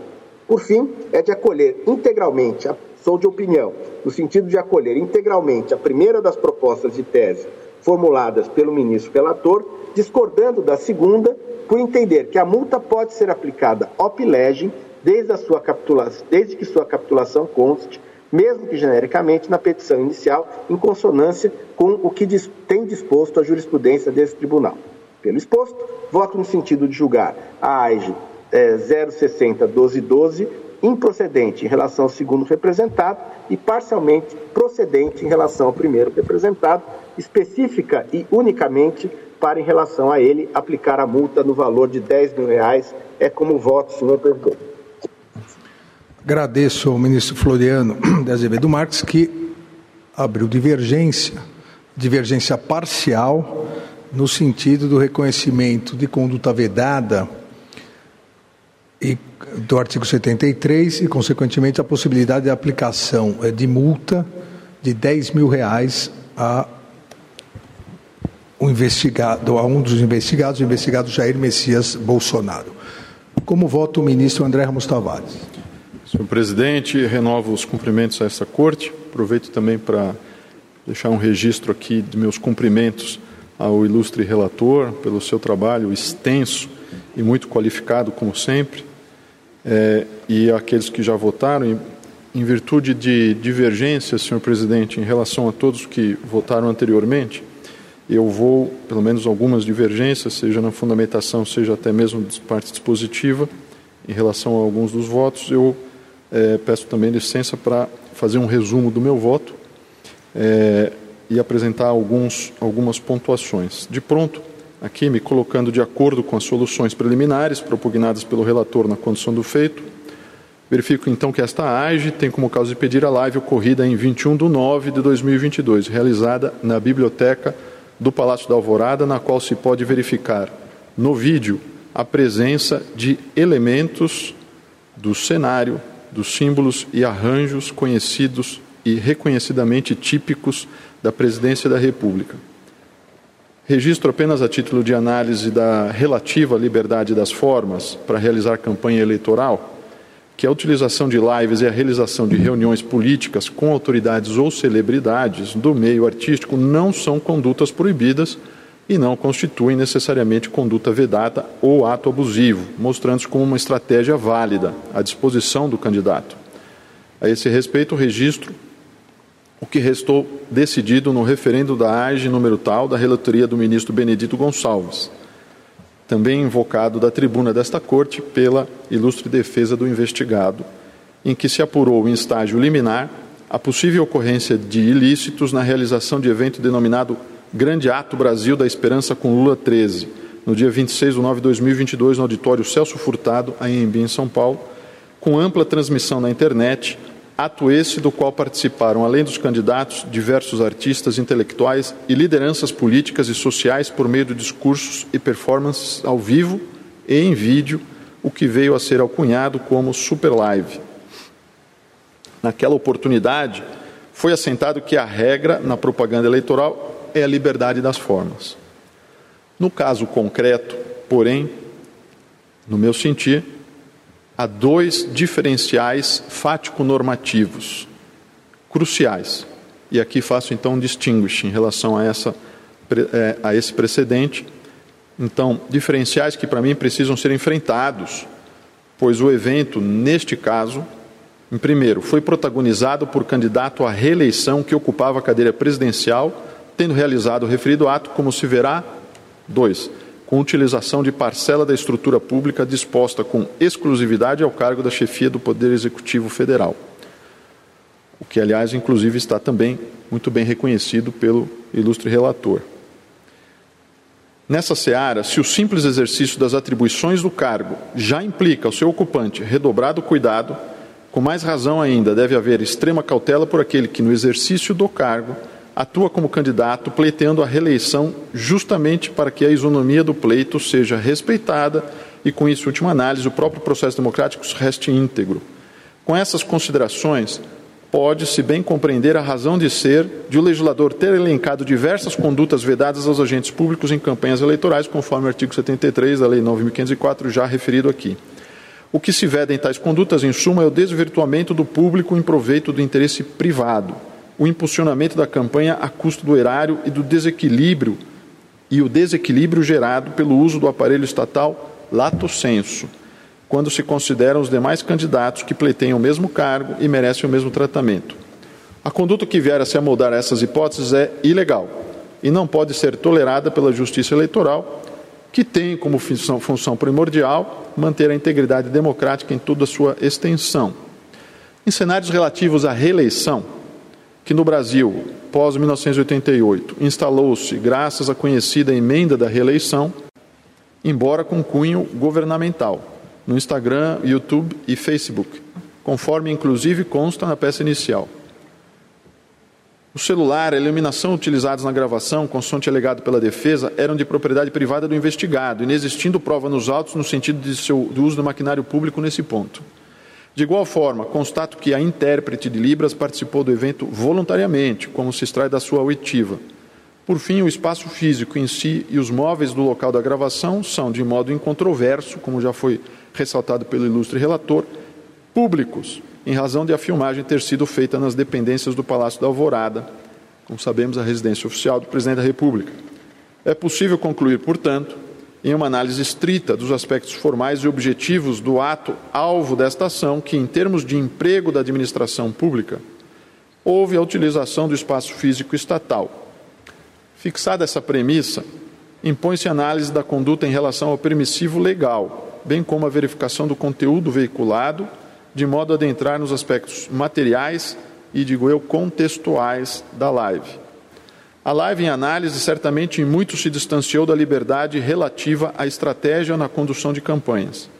Isso porque houve um emprego de estrutura pública para se propagar plataforma de campanha voltada a milhares de pessoas, considerando o vasto alcance que as transmissões atingiram e, como se verá, de tática perniciosa que apagou a necessária linha divisória entre divulgação de atos de governo e de campanha. Assim, não é possível enquadrar a conduta descrita nos autos na exceção disposta no parágrafo 2 do artigo 73 da Lei 9504, de 97. Constata-se o uso do prédio imobiliário, notadamente públicos, para a prática de atos de campanha. Isso porque, a título contextual, Revendo o conteúdo das lives, é possível verificar que o ato detinha inconteste conteúdo de campanha eleitoral. O próprio investigado afirma no início da transmissão ocorrida em 21 de nove de 2022 que iria destinar parte do ato às eleições pelo Brasil. E ao fazê-lo, é possível verificar ao fundo do vídeo a bandeira do Brasil, símbolo da nossa República, conforme o artigo 13, parágrafo 1 da Constituição, bem como o cenário indubitável da Biblioteca Oficial do Palácio da Alvorada. Após discorrer sobre questões governamentais, passou o investigado ao que ele próprio denominou de aspas horário eleitoral gratuito, fecho aspas, momento a partir do qual a plataforma foi empregada para atos privados de campanha. Mas a confusão, confusão inapropriada entre o público e o privado não se esgota nesse uso da estrutura pública. É que as lives realizadas pelo então presidente da República sempre foram feitas com o desiderato de divulgar atos de governo, sendo notório esse fato. Havia na prática a utilização desse meio de comunicação como instrumento para veiculação institucional, por diversas vezes acompanhada da intérprete de Libras, de modo que, com a proximidade das eleições, seu emprego para fins privados de campanha, em mesmo formato antes utilizado e na mesma transmissão, impõe a constatação da existência de abusivo estratagema diante do eleitorado. Mera argumentação a posteriori do investigado, conforme seu interesse e critério pessoal do momento, não é apta a alterar o conteúdo e o perfil notoriamente público do canal, como que instantaneamente, para ser concebido como inteiramente privado, a fim de desviar-se dos comandos legais proibitivos. Essa prática, aliás, busca inequivocamente a confusão perante o eleitorado sendo por isso mesmo altamente reprovável a merecer censura desta justiça especializada. Este segundo e último ponto que estou a analisar aqui configura no direito público brasileiro uma questão de alta relevância, pois canais privados se confundem e são nitidamente misturados com o status do cargo público, com a imagem de uma autoridade em exercício e com meios oficiais de divulgação de feitos do governo federal. Assim, ainda que a publicização seja realizada em um canal privado, não apenas havia a notória percepção de se estar diante de canal oficial ou mesmo governamental, mas também se fez notoriamente presente ao longo do exercício do mandato o esforço da respectiva autoridade para que esse novo canal fosse por todos assumido como fonte oficial autorizada, confiável e de fluxo contínuo, para que a sociedade pudesse inteirar-se de projetos e realizações. Anoto ainda que este tribunal compreende que a notória confusão entre público e privado é elemento que pode vir a ensejar a aplicação das sanções dispostas no artigo 22 da Lei Complementar 64. Cito aqui um precedente ministro, é, cujo relator foi o ministro Herman Benjamin. Não bastasse isso, o elevado número de visualizações e compartilhamentos já mencionados aqui pelo ministro relator é comprovado nos autos, de modo que os atos impugnados efetivamente alcançaram o eleitorado. Aliás, como lembra Alessandro Monteleiro, há um novo paradigma que, abro aspas, não é mera mudança tecnológica, fecho aspas. Esse novo âmbito digital coloca questões novas sobre a transparência da ação pública, e há, abro aqui aspas, um impacto na relação social entre cidadãos e administração pública. A justiça eleitoral não pode quedar inerte em face de novos cenários, de novas possibilidades de arranjos existentes em virtude dos avanços tecnológicos e de seus usos abusivos. Não é possível ignorar o momento atual e suas dinâmicas diferenciadas, em virtude das tecnologias digitais, para utilizar apenas categorias e realidades de um passado já superado.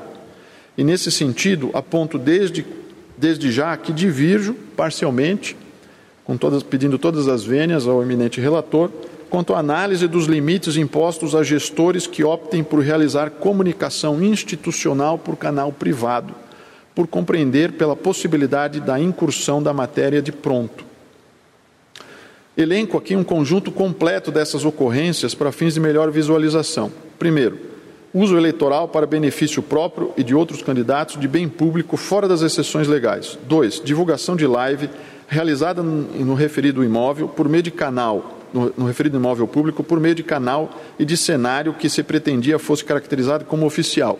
Três, caracterização desse canal pelos elementos contextuais como um canal oficial emprestando-lhe para fins eleitorais uma força e autenticidade não disponíveis aos demais candidatos.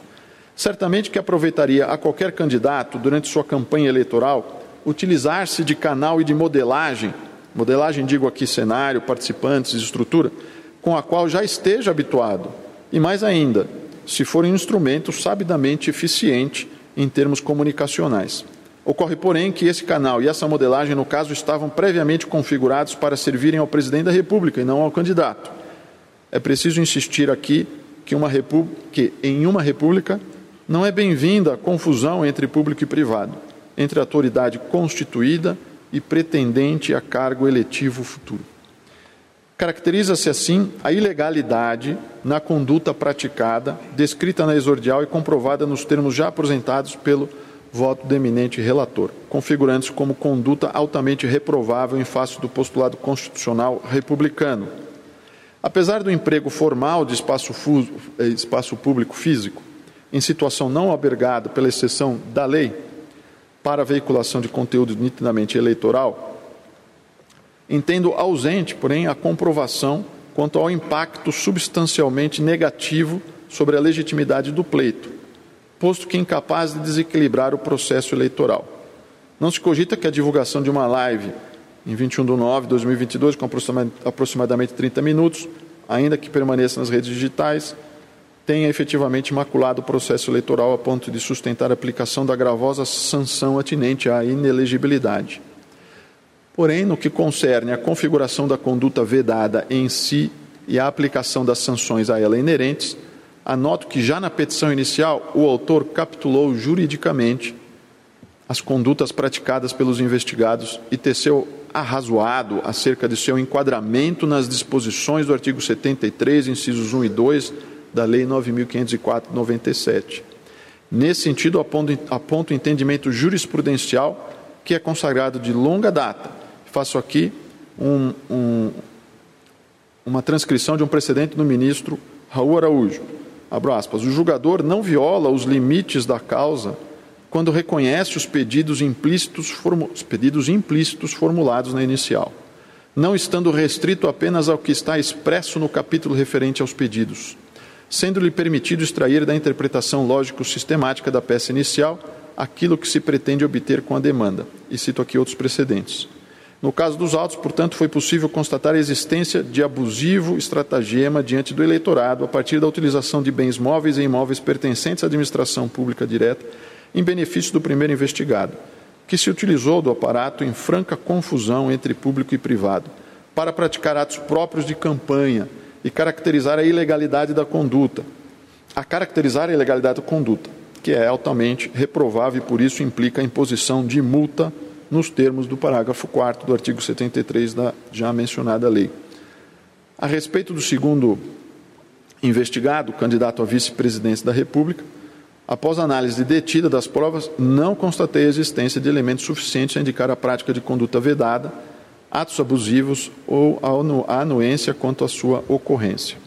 Quanto às teses, senhor presidente, quanto às propostas e teses trazidas pelo relator, entendo especificamente em relação à segunda tese que a sua aplicação, nos termos do meu voto, pode, pode se dar de imediato, sem que com isso ocorra qualquer violação do artigo 16 da Constituição do Brasil. Isso porque, como já expus, é de longo entendimento jurisprudencial a possibilidade de analisar a pretensão autoral a partir da leitura de toda a peça. E quanto à primeira tese, senhor relator, senhor ministro relator, quanto à primeira tese, em relação ao item B, né, compreendo que a exclusividade, da forma como está colocada, a exclusividade da participação da pessoa detentora do cargo na live eleitoral pode vir a ensejar o enfraquecimento da acessibilidade em relação à parcela do eleitorado. De modo que eu sugiro aqui, prudente, franquear a participação de pessoas destinadas a conferir acessibilidade ao conteúdo a ser divulgado. Assim, senhor presidente, ante o exposto, divirjo parcialmente do eminente relator para julgar parcialmente procedentes os pedidos, impondo ao primeiro investigado a multa do parágrafo 4 do artigo 73 da Lei 9.504, que fixo em 20 mil reais, acompanhando o relator quanto à improcedência dos demais pedidos com as anotações relacionadas às teses. É como voto. Agradeço ao ministro André Ramos Tavares, que eh, aderiu parcialmente a divergência parcial. Ou seja, aderiu à questão da possibilidade da aplicação da multa, só que 20 mil reais, não 10 mil reais. Ministra Carmen Lúcia. Senhor presidente, senhores ministros, reitero os cumprimentos feitos a todos, aos senhores ministros, senhor vice-procurador-geral eleitoral, senhores advogados, estudantes, servidores, é, senhor presidente, acho que o cenário está muito bem caracterizado. Houve uma live no qual se mostra e se comprova nos autos que houve a utilização do espaço, não apenas do espaço, mas da própria imagem de bens eh, voltados especificamente para o, a finalidade eleitoral em benefício do candidato de terceiro e que por isso mesmo caracteriza o que aqui já foi reiterado e que todo estudante, e aqui temos hoje vários estudantes, sabem desde o primeiro ano de direito. Numa república, a coisa pública não é propriedade de quem dela eventualmente se, dela eventualmente usa para finalidade específica.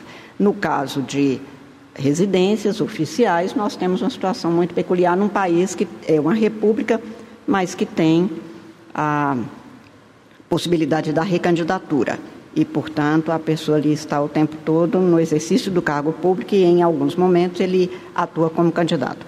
Isso ficou muito bem caracterizado, não vou descer a detalhes sobre isso. Reitero apenas aqui, principalmente considerando os estudantes, uma celebérrima frase que a gente escuta no primeiro ou segundo ano de direito do Rui Cirne Lima, esse grande administrativista, que escrevia como ouro em pó, como eu digo, e que dizia que a administração não é, é atividade de quem não é senhor absoluto.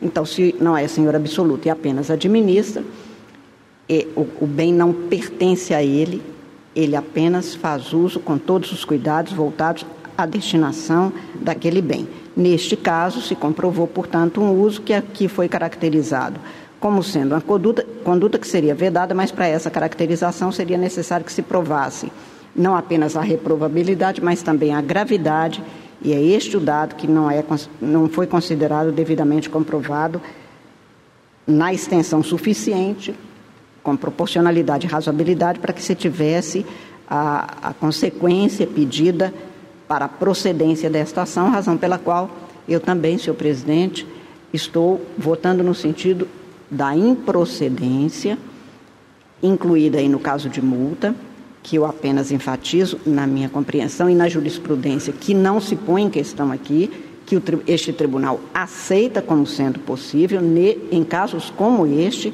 entretanto, não houve o pedido expresso.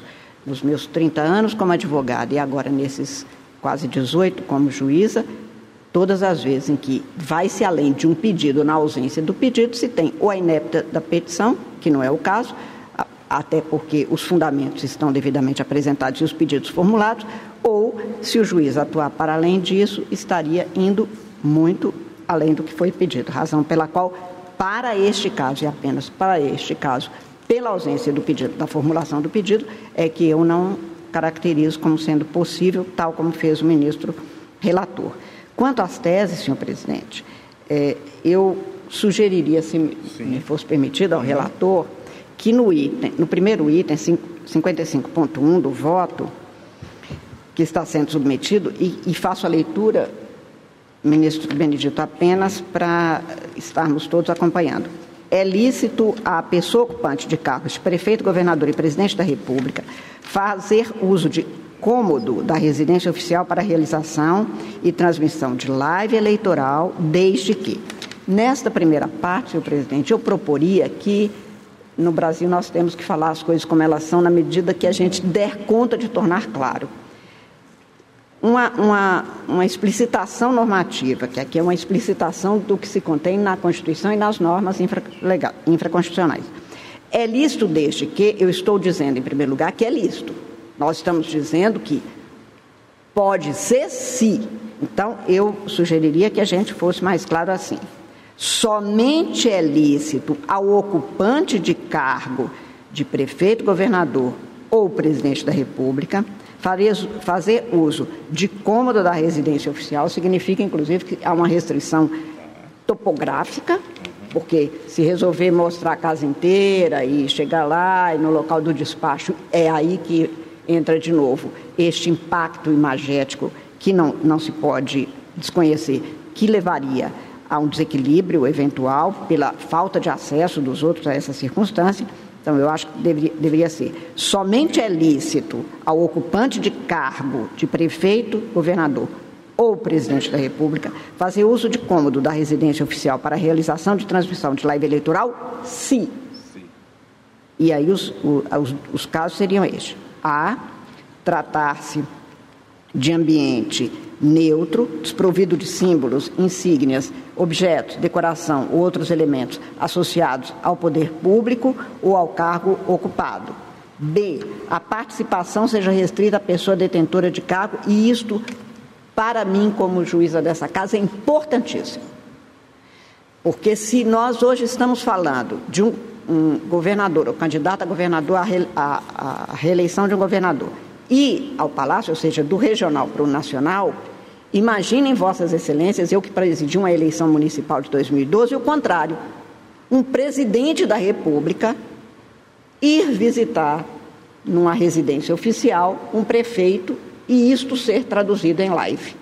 Nós descaracterizamos, desconectamos as eleições, nós no Brasil, o, legislador a, e o constituinte, as eleições municipais, as eleições gerais, para que não tivesse a, a, nacionalização e o impacto demasiado sobre a eleição local. Então, eu, neste ponto, presidente, é, é um ponto de honra para mim, de honra jurídica intelectual apenas, é, que essa participação seja restrita à pessoa do cargo. Porque aí eu estou tomando como neutro aquele espaço para que ele cumpra uma finalidade pessoal. O contrário, numa eleição, por exemplo, municipal, e mesmo em outras situações, até porque nós estamos lidando com ela, mas eu acho que aqui essencial que essa participação fique com esta pessoa.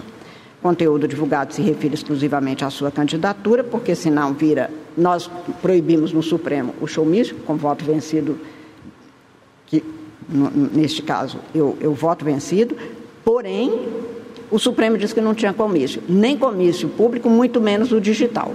Que aí, se eu for utilizar um espaço desse, é o que vai acontecer.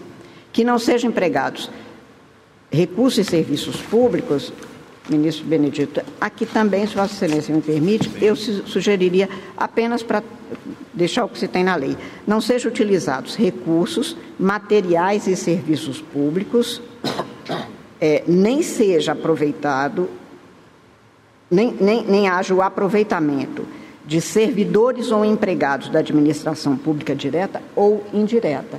Tá? Porque imagine uma é, secretária de comunicação que lida exatamente com, com isso, daquele município, podendo participar no sentido de fazer com que aconteça aquela live da, da maneira mais técnica e, e, são profissionais de altíssimo nível e gabarito, como nós temos em, em todos os nossos é, cargos. Então, eu achava que é, também nesta parte seria conveniente que a gente é, tivesse essa explicitação. E é haja devido registro na prestação de contas de todos os gastos efetuados e das doações estimáveis relativas à live eleitoral. Quanto a este item, são as sugestões que faço, não, mudo, não muda o sentido a não ser para, eu acho, tornar claro e direto. Só é lícito nessas condições, fora daí não é mais. E o outro dado, presidente, e aí apenas uma proposição que eu farei no momento devido, como relatora das resoluções para o ano que vem, que a forma de nós atuarmos para esta apuração vem em resolução para ficar claro para os candidatos também como é que nós vamos verificar isso. Porque é preciso que a gente estabeleça como eles podem agir e que eles tenham claro como é que nós vamos apurar estes dados. Isto numa resolução pode ser pormenorizado.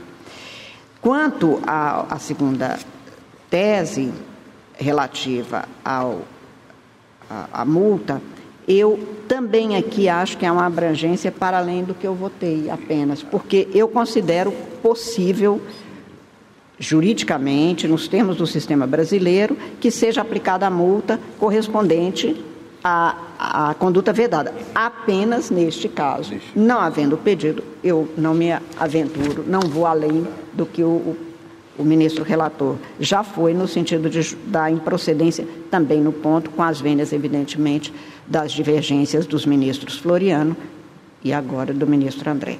Como voto, senhor, senhor presidente, acompanhando o ministro relator e mais uma vez parabenizando pelo trabalho e, e apenas para lembrar, presidente, que o, o, processo é, como dizia Norberto Bobbio, da democracia, um jogo normativo.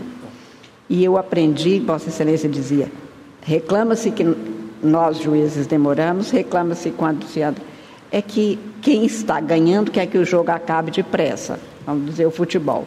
E quando está perdendo, esse juiz está alongando demais esse jogo, faz parte do jogo democrático também a insatisfação. Portanto, nós tomamos isso com, com a mesma tranquilidade, seja qual for o, o pronunciamento. Muito obrigada, presidente, pela palavra.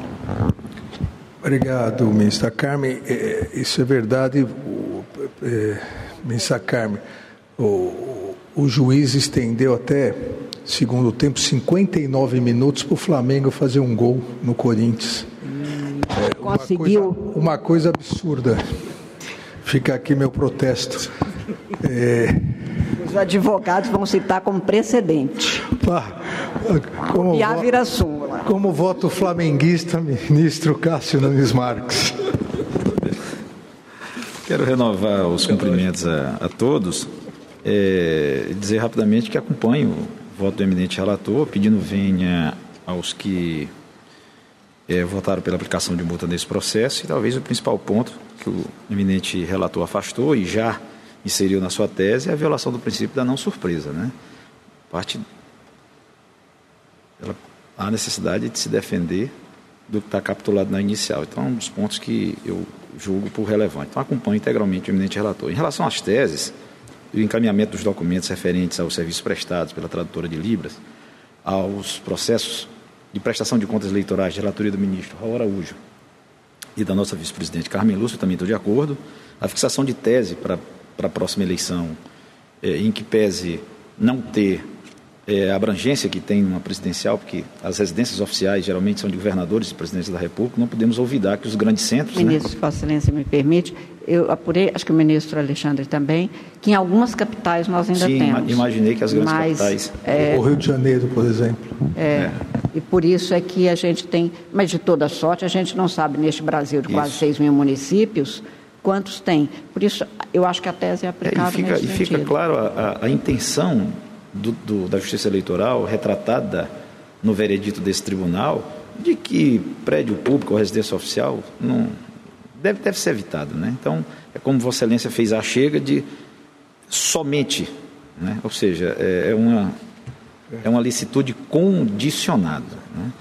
Bom, então acompanho o eminente relator também em relação a essa tese. Na outra tese, em que pese é, acreditar que fique isoladamente vencido, eu não podia deixar, não posso deixar de, de fazer algumas considerações é, que, de certa forma, me preocupam e espero que eu esteja é, errado.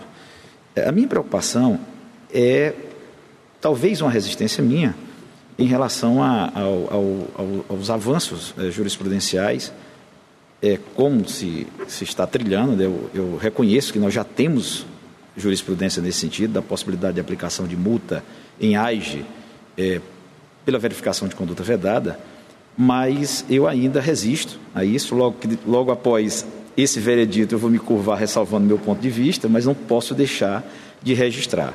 Eu ainda resisto a colocar é, representação é, nas hipóteses de cabimento da representação e AIGE nas hipóteses de cabimento da AIGE. Por que penso dessa forma. Eu acho que a gente precisa é, aferir um pouco da, do consequencialismo jurídico dessa decisão. Pode, eventualmente, acontecer é, um aumento da força gravitacional aí das, da corregedoria eleitoral. É, não podemos esquecer que as AGES são privativas do corregedor e as representações dos ministros da propaganda. É, havendo a possibilidade de aferição de conduta vedada em AIGE, é, pode eventualmente termos um desequilíbrio na distribuição das ações e o pior. Isso é um alerta que eu espero estar errado, mas se não tiver, o tempo vai, vai, vai demonstrar. Pode haver por parte de um ou outro, isso eu trato da advocacia, que acredito que não fará isso, né? mas pode acontecer na manipulação da jurisdição. É, se maneja uma AIGE e se trata de abusos relacionados à conduta vedada. E isso esvazia a competência dos ministros da propaganda e leva todo esse questionamento para a corregedoria. Então, em razão dessa minha preocupação, é, e tão somente em razão disso, eu vou dissentir, acompanho o eminente relator nas suas conclusões, mas vou dissentir em relação à formação dessa tese. Então, é a mínima divergência que não arranha de forma alguma é o brilhantismo do voto de Sua Excelência, que eu quero aproveitar e parabenizar pela profundidade, e pela cautela que teve em, em fazer toda a aferição dos elementos dos autos. Vossa Excelência está de parabéns. Acompanho integralmente é, sua conclusão e divijo tão somente quanto essa, essa, essa tese. Agradeço o eminente ministro Nunes Marcos, que acompanhou integralmente as teses. Eu vou, eu vou depois de proclamar o resultado, eh, nós discutimos as duas teses, acho que fica melhor. Tudo bem, ministro Raul? Ok? É, é, porque se, se, senão nós vamos ficar divergência numa tese e outra, ah, na ação, quem divergiu, quem não divergiu, e depois nós voltamos às teses. Presidente, Por favor. se Vossa Excelência me permite uma sugestão, como a gente tem feito no Supremo, talvez é, deixar a tese com uma formação percúria também para a próxima Sim, sessão. Podemos pensar. Porque a gente teria condições, inclusive, na formulação Exato. expressa com a anuência do relator é, no, no, nos, é, talvez é, assim nós amadurecer. É, nós conseguimos encerrar hoje as isso. três ações. O senhor presidente permitiria dois registros? Por favor. É, é, é apenas é, dizer que estarei juntando voto também, no, no, qual acompanho o eminente relator, reitero essa parte, e, e também faço um acréscimo com relação à impossibilidade, especialmente em função dos dois uh, outros votos divergentes, ou parcialmente divergentes, que em relação à utilização da residência oficial, nem sempre se poderá fazer uma clara distinção entre uma utilização de interesse público ou de interesse privado, porque pela própria conotação residencial desse equipamento público, é equipamento público, não há dúvida, mas ele tem uma conotação residencial, o que estabelece uma prevalência, me parece, da natureza privada sobre a pública quanto à utilização desse bem, porque ali estará residindo não só a autoridade, a destacada autoridade para quem é, é, destinado àquele equipamento, como também a sua família. Então, ali poderão ser realizados tanto atos de interesse eminentemente público, é, inclusive atos festivos, por exemplo, um jantar para uma delegação estrangeira, um jantar para um, um, um grupo de magistrados de um tribunal, como também atos festivos eminentemente privados, por exemplo, a comemoração de aniversários poderão ocorrer ali na, na residência oficial, porque afinal trata-se de uma residência. É oficial porque é um equipamento público, mas trata-se de uma residência. Evidentemente que com resguardo de, de atos que sejam moralmente defensáveis. Né? Não se vai admitir absolutamente aquilo que ofenda a, a moral, o, o, pudor, nada desse, nesse sentido. Mas é perfeitamente possível o emprego desses bens com conotação eminentemente privada. E, ao meu ver, não haverá nenhuma irregularidade em função da própria natureza do, do bem, que é de uma residência, afinal. Agradeço isso, Raul. Eu também vou acompanhar. Ministro Floriano. Para registrar, ministro Raul, que no meu voto eu estou exatamente convergindo com essa linha no que tange ao uso. E nesse particular dessa AGE que nós estamos terminando o julgamento, eu só estou aplicando multa pela utilização dos símbolos refletores da Presidente da República no Palácio da Alvorada. Mas em relação ao uso privado da, do, do bem residencial, concordo plenamente com Vossa Excelência. Agradeço, ministro Floriano.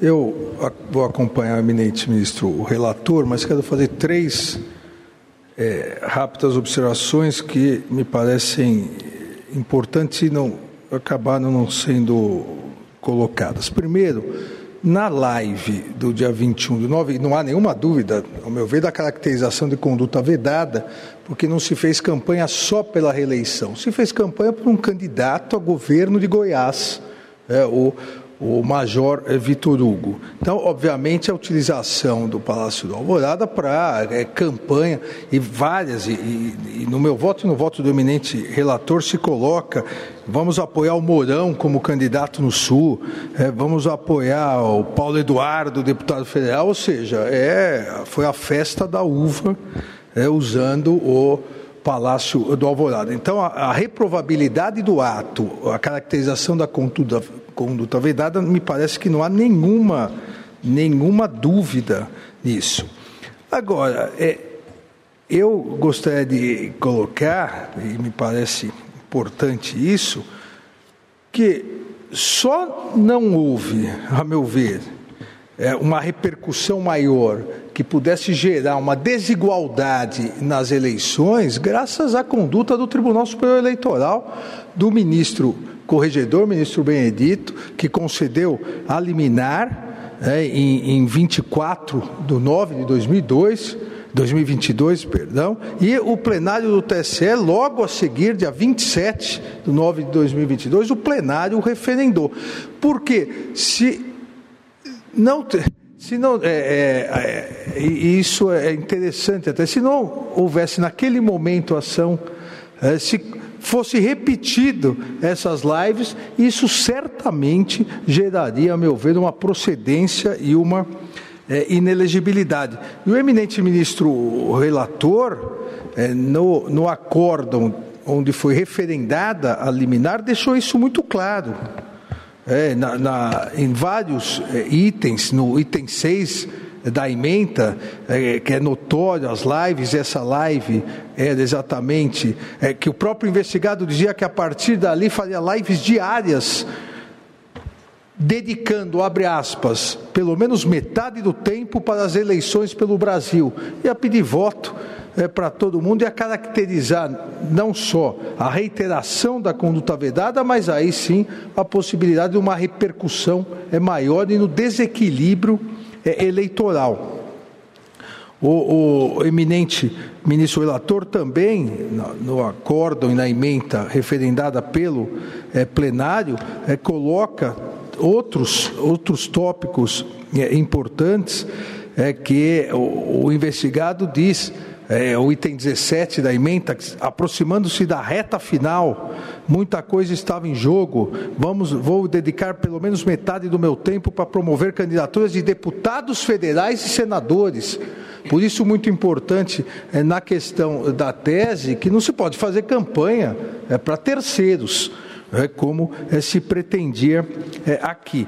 Então, é, esse ponto me pareceu importante colocar que a rápida atuação é, do Tribunal Superior Eleitoral, a partir é, da, do ajuizamento da AIGE, permitiu que esse crescente ou potencialmente crescente desvirtuamento das lives e, consequentemente, a quebra da isonomia eleitoral fosse adiante. Então, aqui é importante, né, foi importante a rápida atuação é, do ministro relator, dia 24 de setembro, e do plenário do Tribunal Superior Eleitoral, três dias após, dia 27, é que, para garantir, em relação a essa questão, garantir a isonomia do pleito.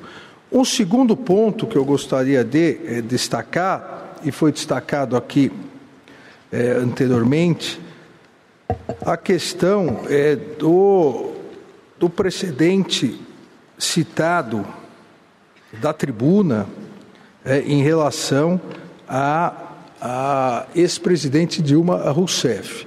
É, me parece, obviamente, que são, o precedente não se aplica, até porque lá não era campanha é, eleitoral. Lá era a utilização do palácio, é, mas lá o que ocorreu foi exatamente um, uma, a questão de um, de um, projeto, de uma política pública, um projeto é, do governo, médicos, é, mais médicos, e não se pretendeu é, em nenhum momento isso constou, é, o eminente advogado, à época, votou, é, isso constou na diferenciação que o eminente advogado, à época, ministro, fez, é, que o que não seria possível era ceder bens públicos em favor, abre aspas, em favor de alguma candidatura. Isso seria liberar é, algo é, que estaria beneficiando irregularmente. O que aconteceu nesse caso? é, pedindo voto para diversos candidatos a deputado, diversos candidatos a senador e um candidato a governador, o citado Major é, Vitor Hugo. Então, esses dois pontos me parecem importantes serem relacionados. Mas, assim como o eminente ministro o relator colocou, não há repercussão, até pelo, pela concessão da tutela inibitória, não há não houve a repercussão que pudesse gerar aqui a procedência do pedido. Eu voto também pela improcedência eh, do pedido. Em relação às teses, eu, eu verifico que, eh, eminente relator, o número 2, na verdade, já tem a maioria de votos contrária ao número 2. É porque o eminente ministro Floriano e o eminente ministro André, eles entendem que nesse caso, inclusive, mesmo sem o pedido, seria possível a aplicação. Eu entendo, assim como a ministra é, Carmen, entendo que é possível a aplicação, inclusive, já votei nesse sentido, a aplicação de multa é, nas AIGES, é, com, com base no artigo 73, mas desde que haja o pedido. Então, me parece que aqui é, não haveria, e ouço o eminente relator, mas não haveria nem a necessidade de é, se votar esse item 2, que está prevendo algo para o futuro é que a maioria do tribunal já reconhece no presente. É, então, é a jurisprudência majoritária aqui. Em relação ao item 1, eu entendo é, que seria interessante, importante, é que em relação à tese nós deixássemos é, para, é, no início da próxima sessão, é, incluindo somente é lícito, porque realmente, ao dizer que é lícito A, nós não estamos dizendo que é ilícito B. Então, isso poderia dar uma margem então, para dúvidas, incluindo o, o, somente e discutindo essas outras questões que, que no momento, acho que eh, nós levaríamos um tempo excessivo. Então, eu proclamaria o resultado e a tese, eh, a tese também consta no, no na próxima AIG. O Sones. Na próxima nós deixaríamos a tese, é, a tese para que é da multa. É, exato. Para complementar, para complementar o julgamento. Se todos concordarem assim, tá. então proclamo o resultado, ainda não definitivo em virtude da tese, mas o tribunal, por unanimidade, rejeitou as questões preliminares e, no mérito, por maioria, julgou improcedente o pedido formulado na ação de investigação judicial eleitoral, determinando o envio do parecer da ZEPA e do depoimento da testemunha ouvida no presente feito para. Eh, o exame dos relatores nas prestações de contas número tal e tal, nos termos do voto do relator, vencidos parcialmente eh, os ministros Floriano de Azevedo Marques e André Ramos Tavares, é, que votaram nos, nos, termos dos seus votos, no sentido da possibilidade da aplicação é, da multa. E o julgamento fica suspenso para a votação da tese número 1 é, na próxima sessão.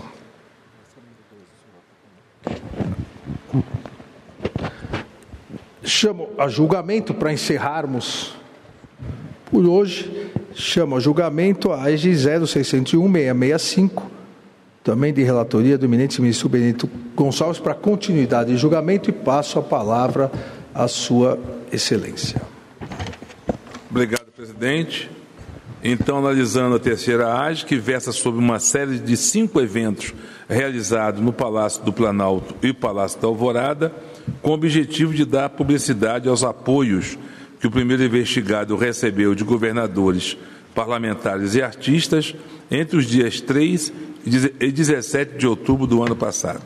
A controvérsia instaurada nos, nos autos pareceu, de início, muito abrangente isso porque a defesa trilhou o caminho de indicar que faltaria prova de fatos, como a realização de atos de propaganda eleitoral em sentido estrito ou a motivação exclusivamente eleitoral das visitas.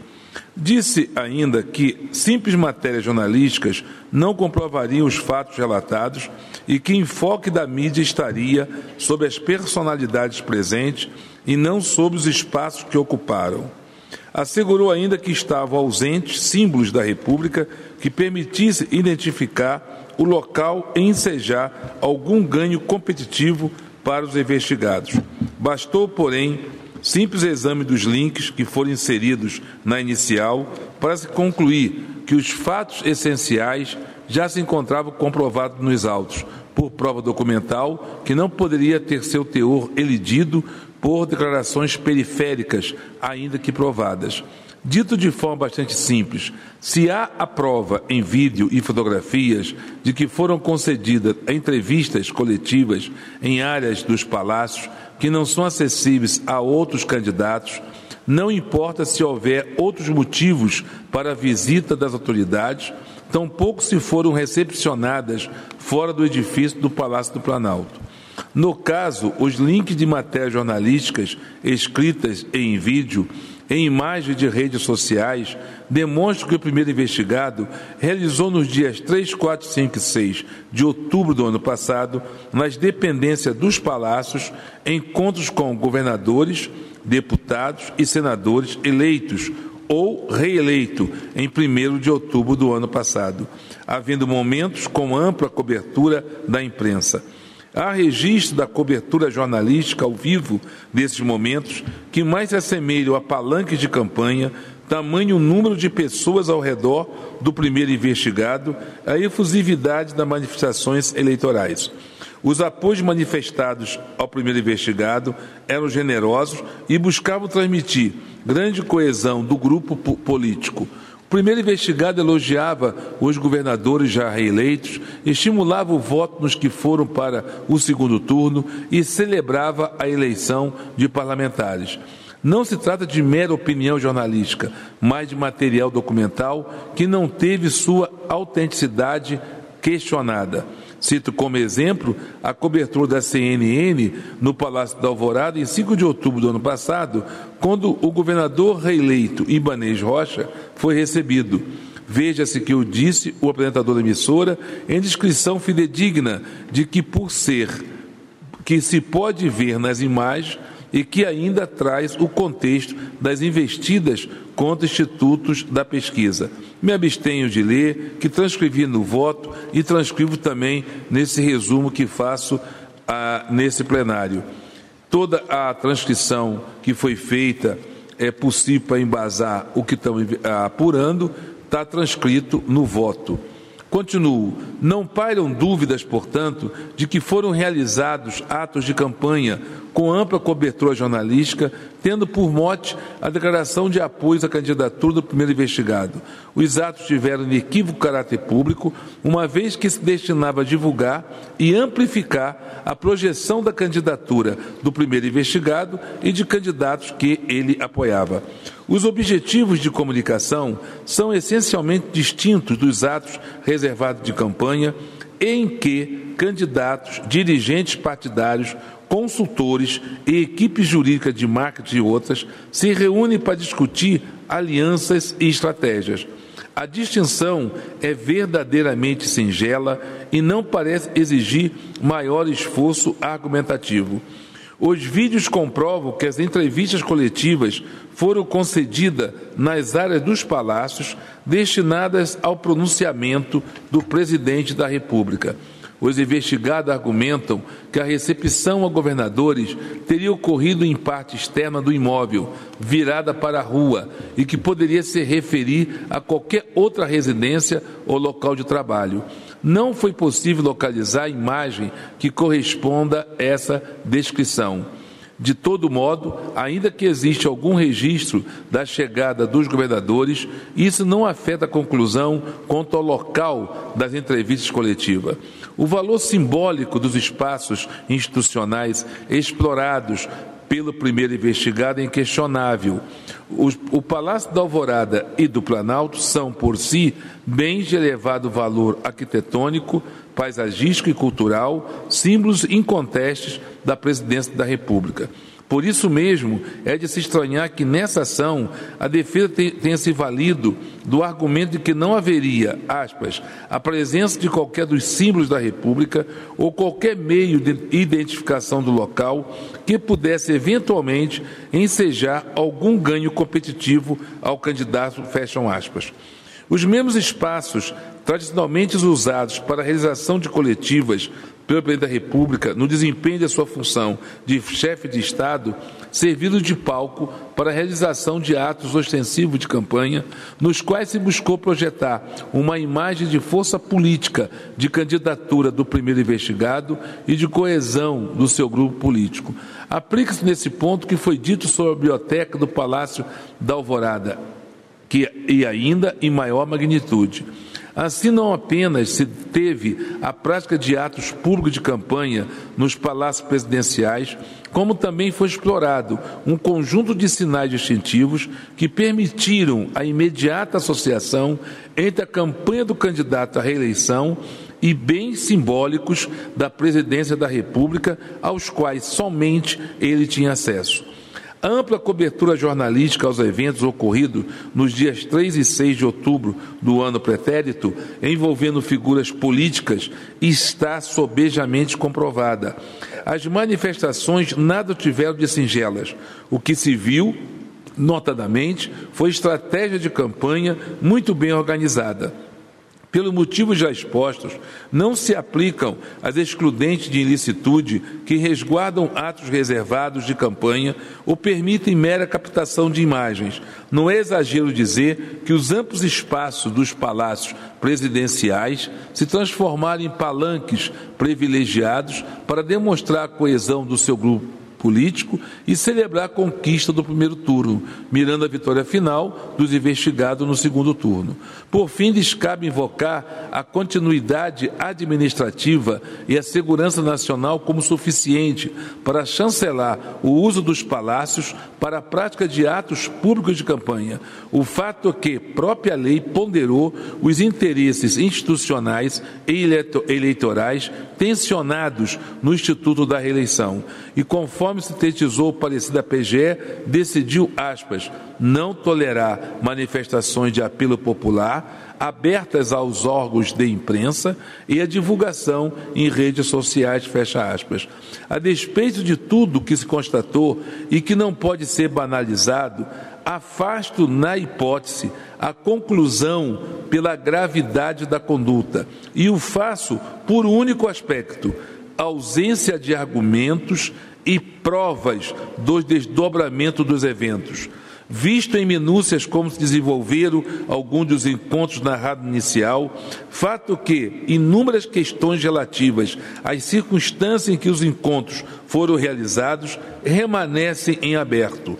Cito, por exemplo, o eventual uso de materiais custeados por recursos públicos, as circunstâncias da preparação dos eventos, a atuação de unidades da Presidência da República, a convocação das entrevistas coletivas, a existência ou não de orientação por parte da AGU ou outros órgãos quanto à adequação à legislação eleitoral.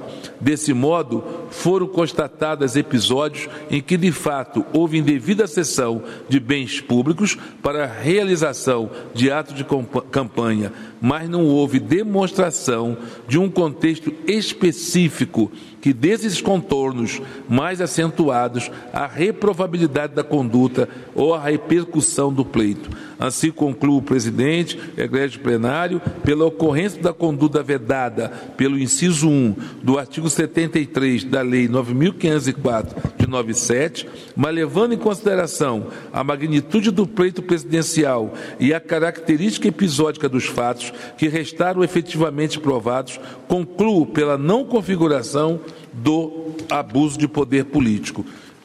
E voto, presidente egrégio plenário, rejeitando a preliminar suscitada e julgo improcedente o pedido.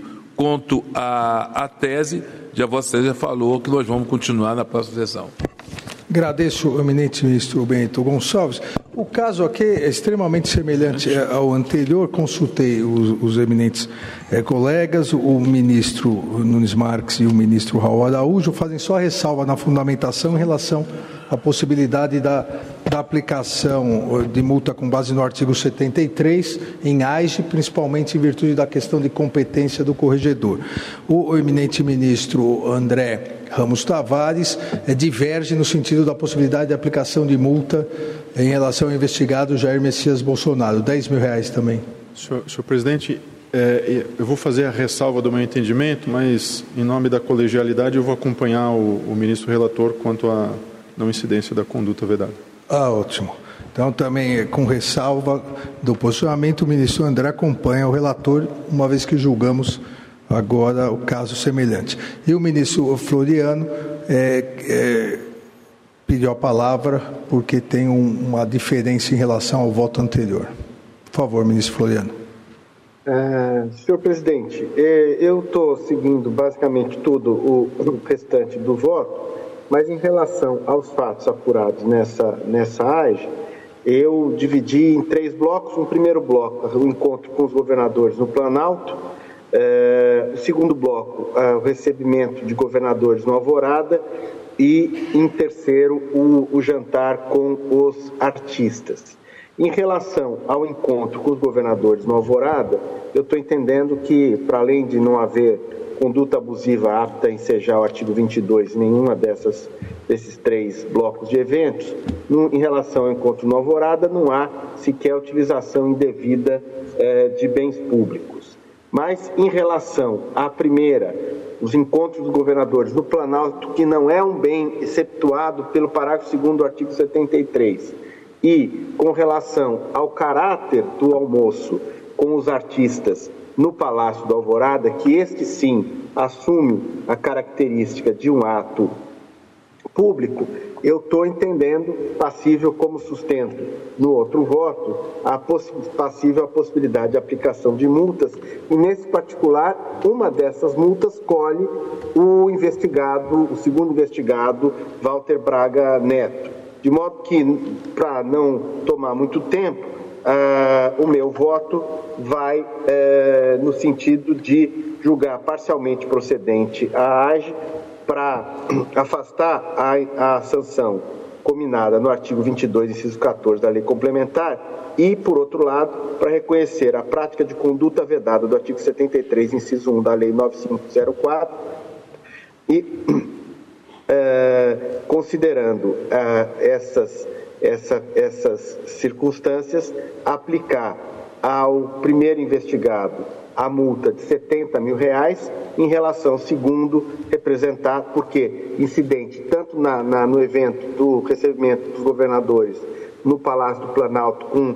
entrevista coletiva e toda uma caracterização de ato público no Palácio do Planalto, e também no almoço no Palácio do Alvorada, caracterizando o ato público em relação ao primeiro investigado, eh, Jair Messias Bolsonaro, aplicar a multa, duas multas que somam 70 mil reais, e em relação ao segundo representado, Walter Braga Neto, uma única multa relativa ao evento do dia 6 de outubro de 22, no valor único e total de 20 mil reais. Agradeço ao ministro Floriano e proclamo o resultado. O tribunal, é, por, por unanimidade, rejeitou a questão. É, preliminar e, no mérito, por. Maioria julgou improcedente o pedido formulado na ação de investigação judicial, nos termos do voto do relator, com a ressalva de fundamentação dos ministros Nunes Marques e Raul Araújo em relação à possibilidade de aplicação da multa com base no artigo 73 em AIGE. É, vencido parcialmente o ministro Floriano da Azevedo Marques, que julgou parcialmente procedente a AIGE e aplicou multa aos investigados nos termos do seu voto. Para mais informações, procure na Justiça Eleitoral pelas AIGES 0600 828 69, 0601 212 32 e 0601 665 27. Justiça Eleitoral, a justiça da democracia.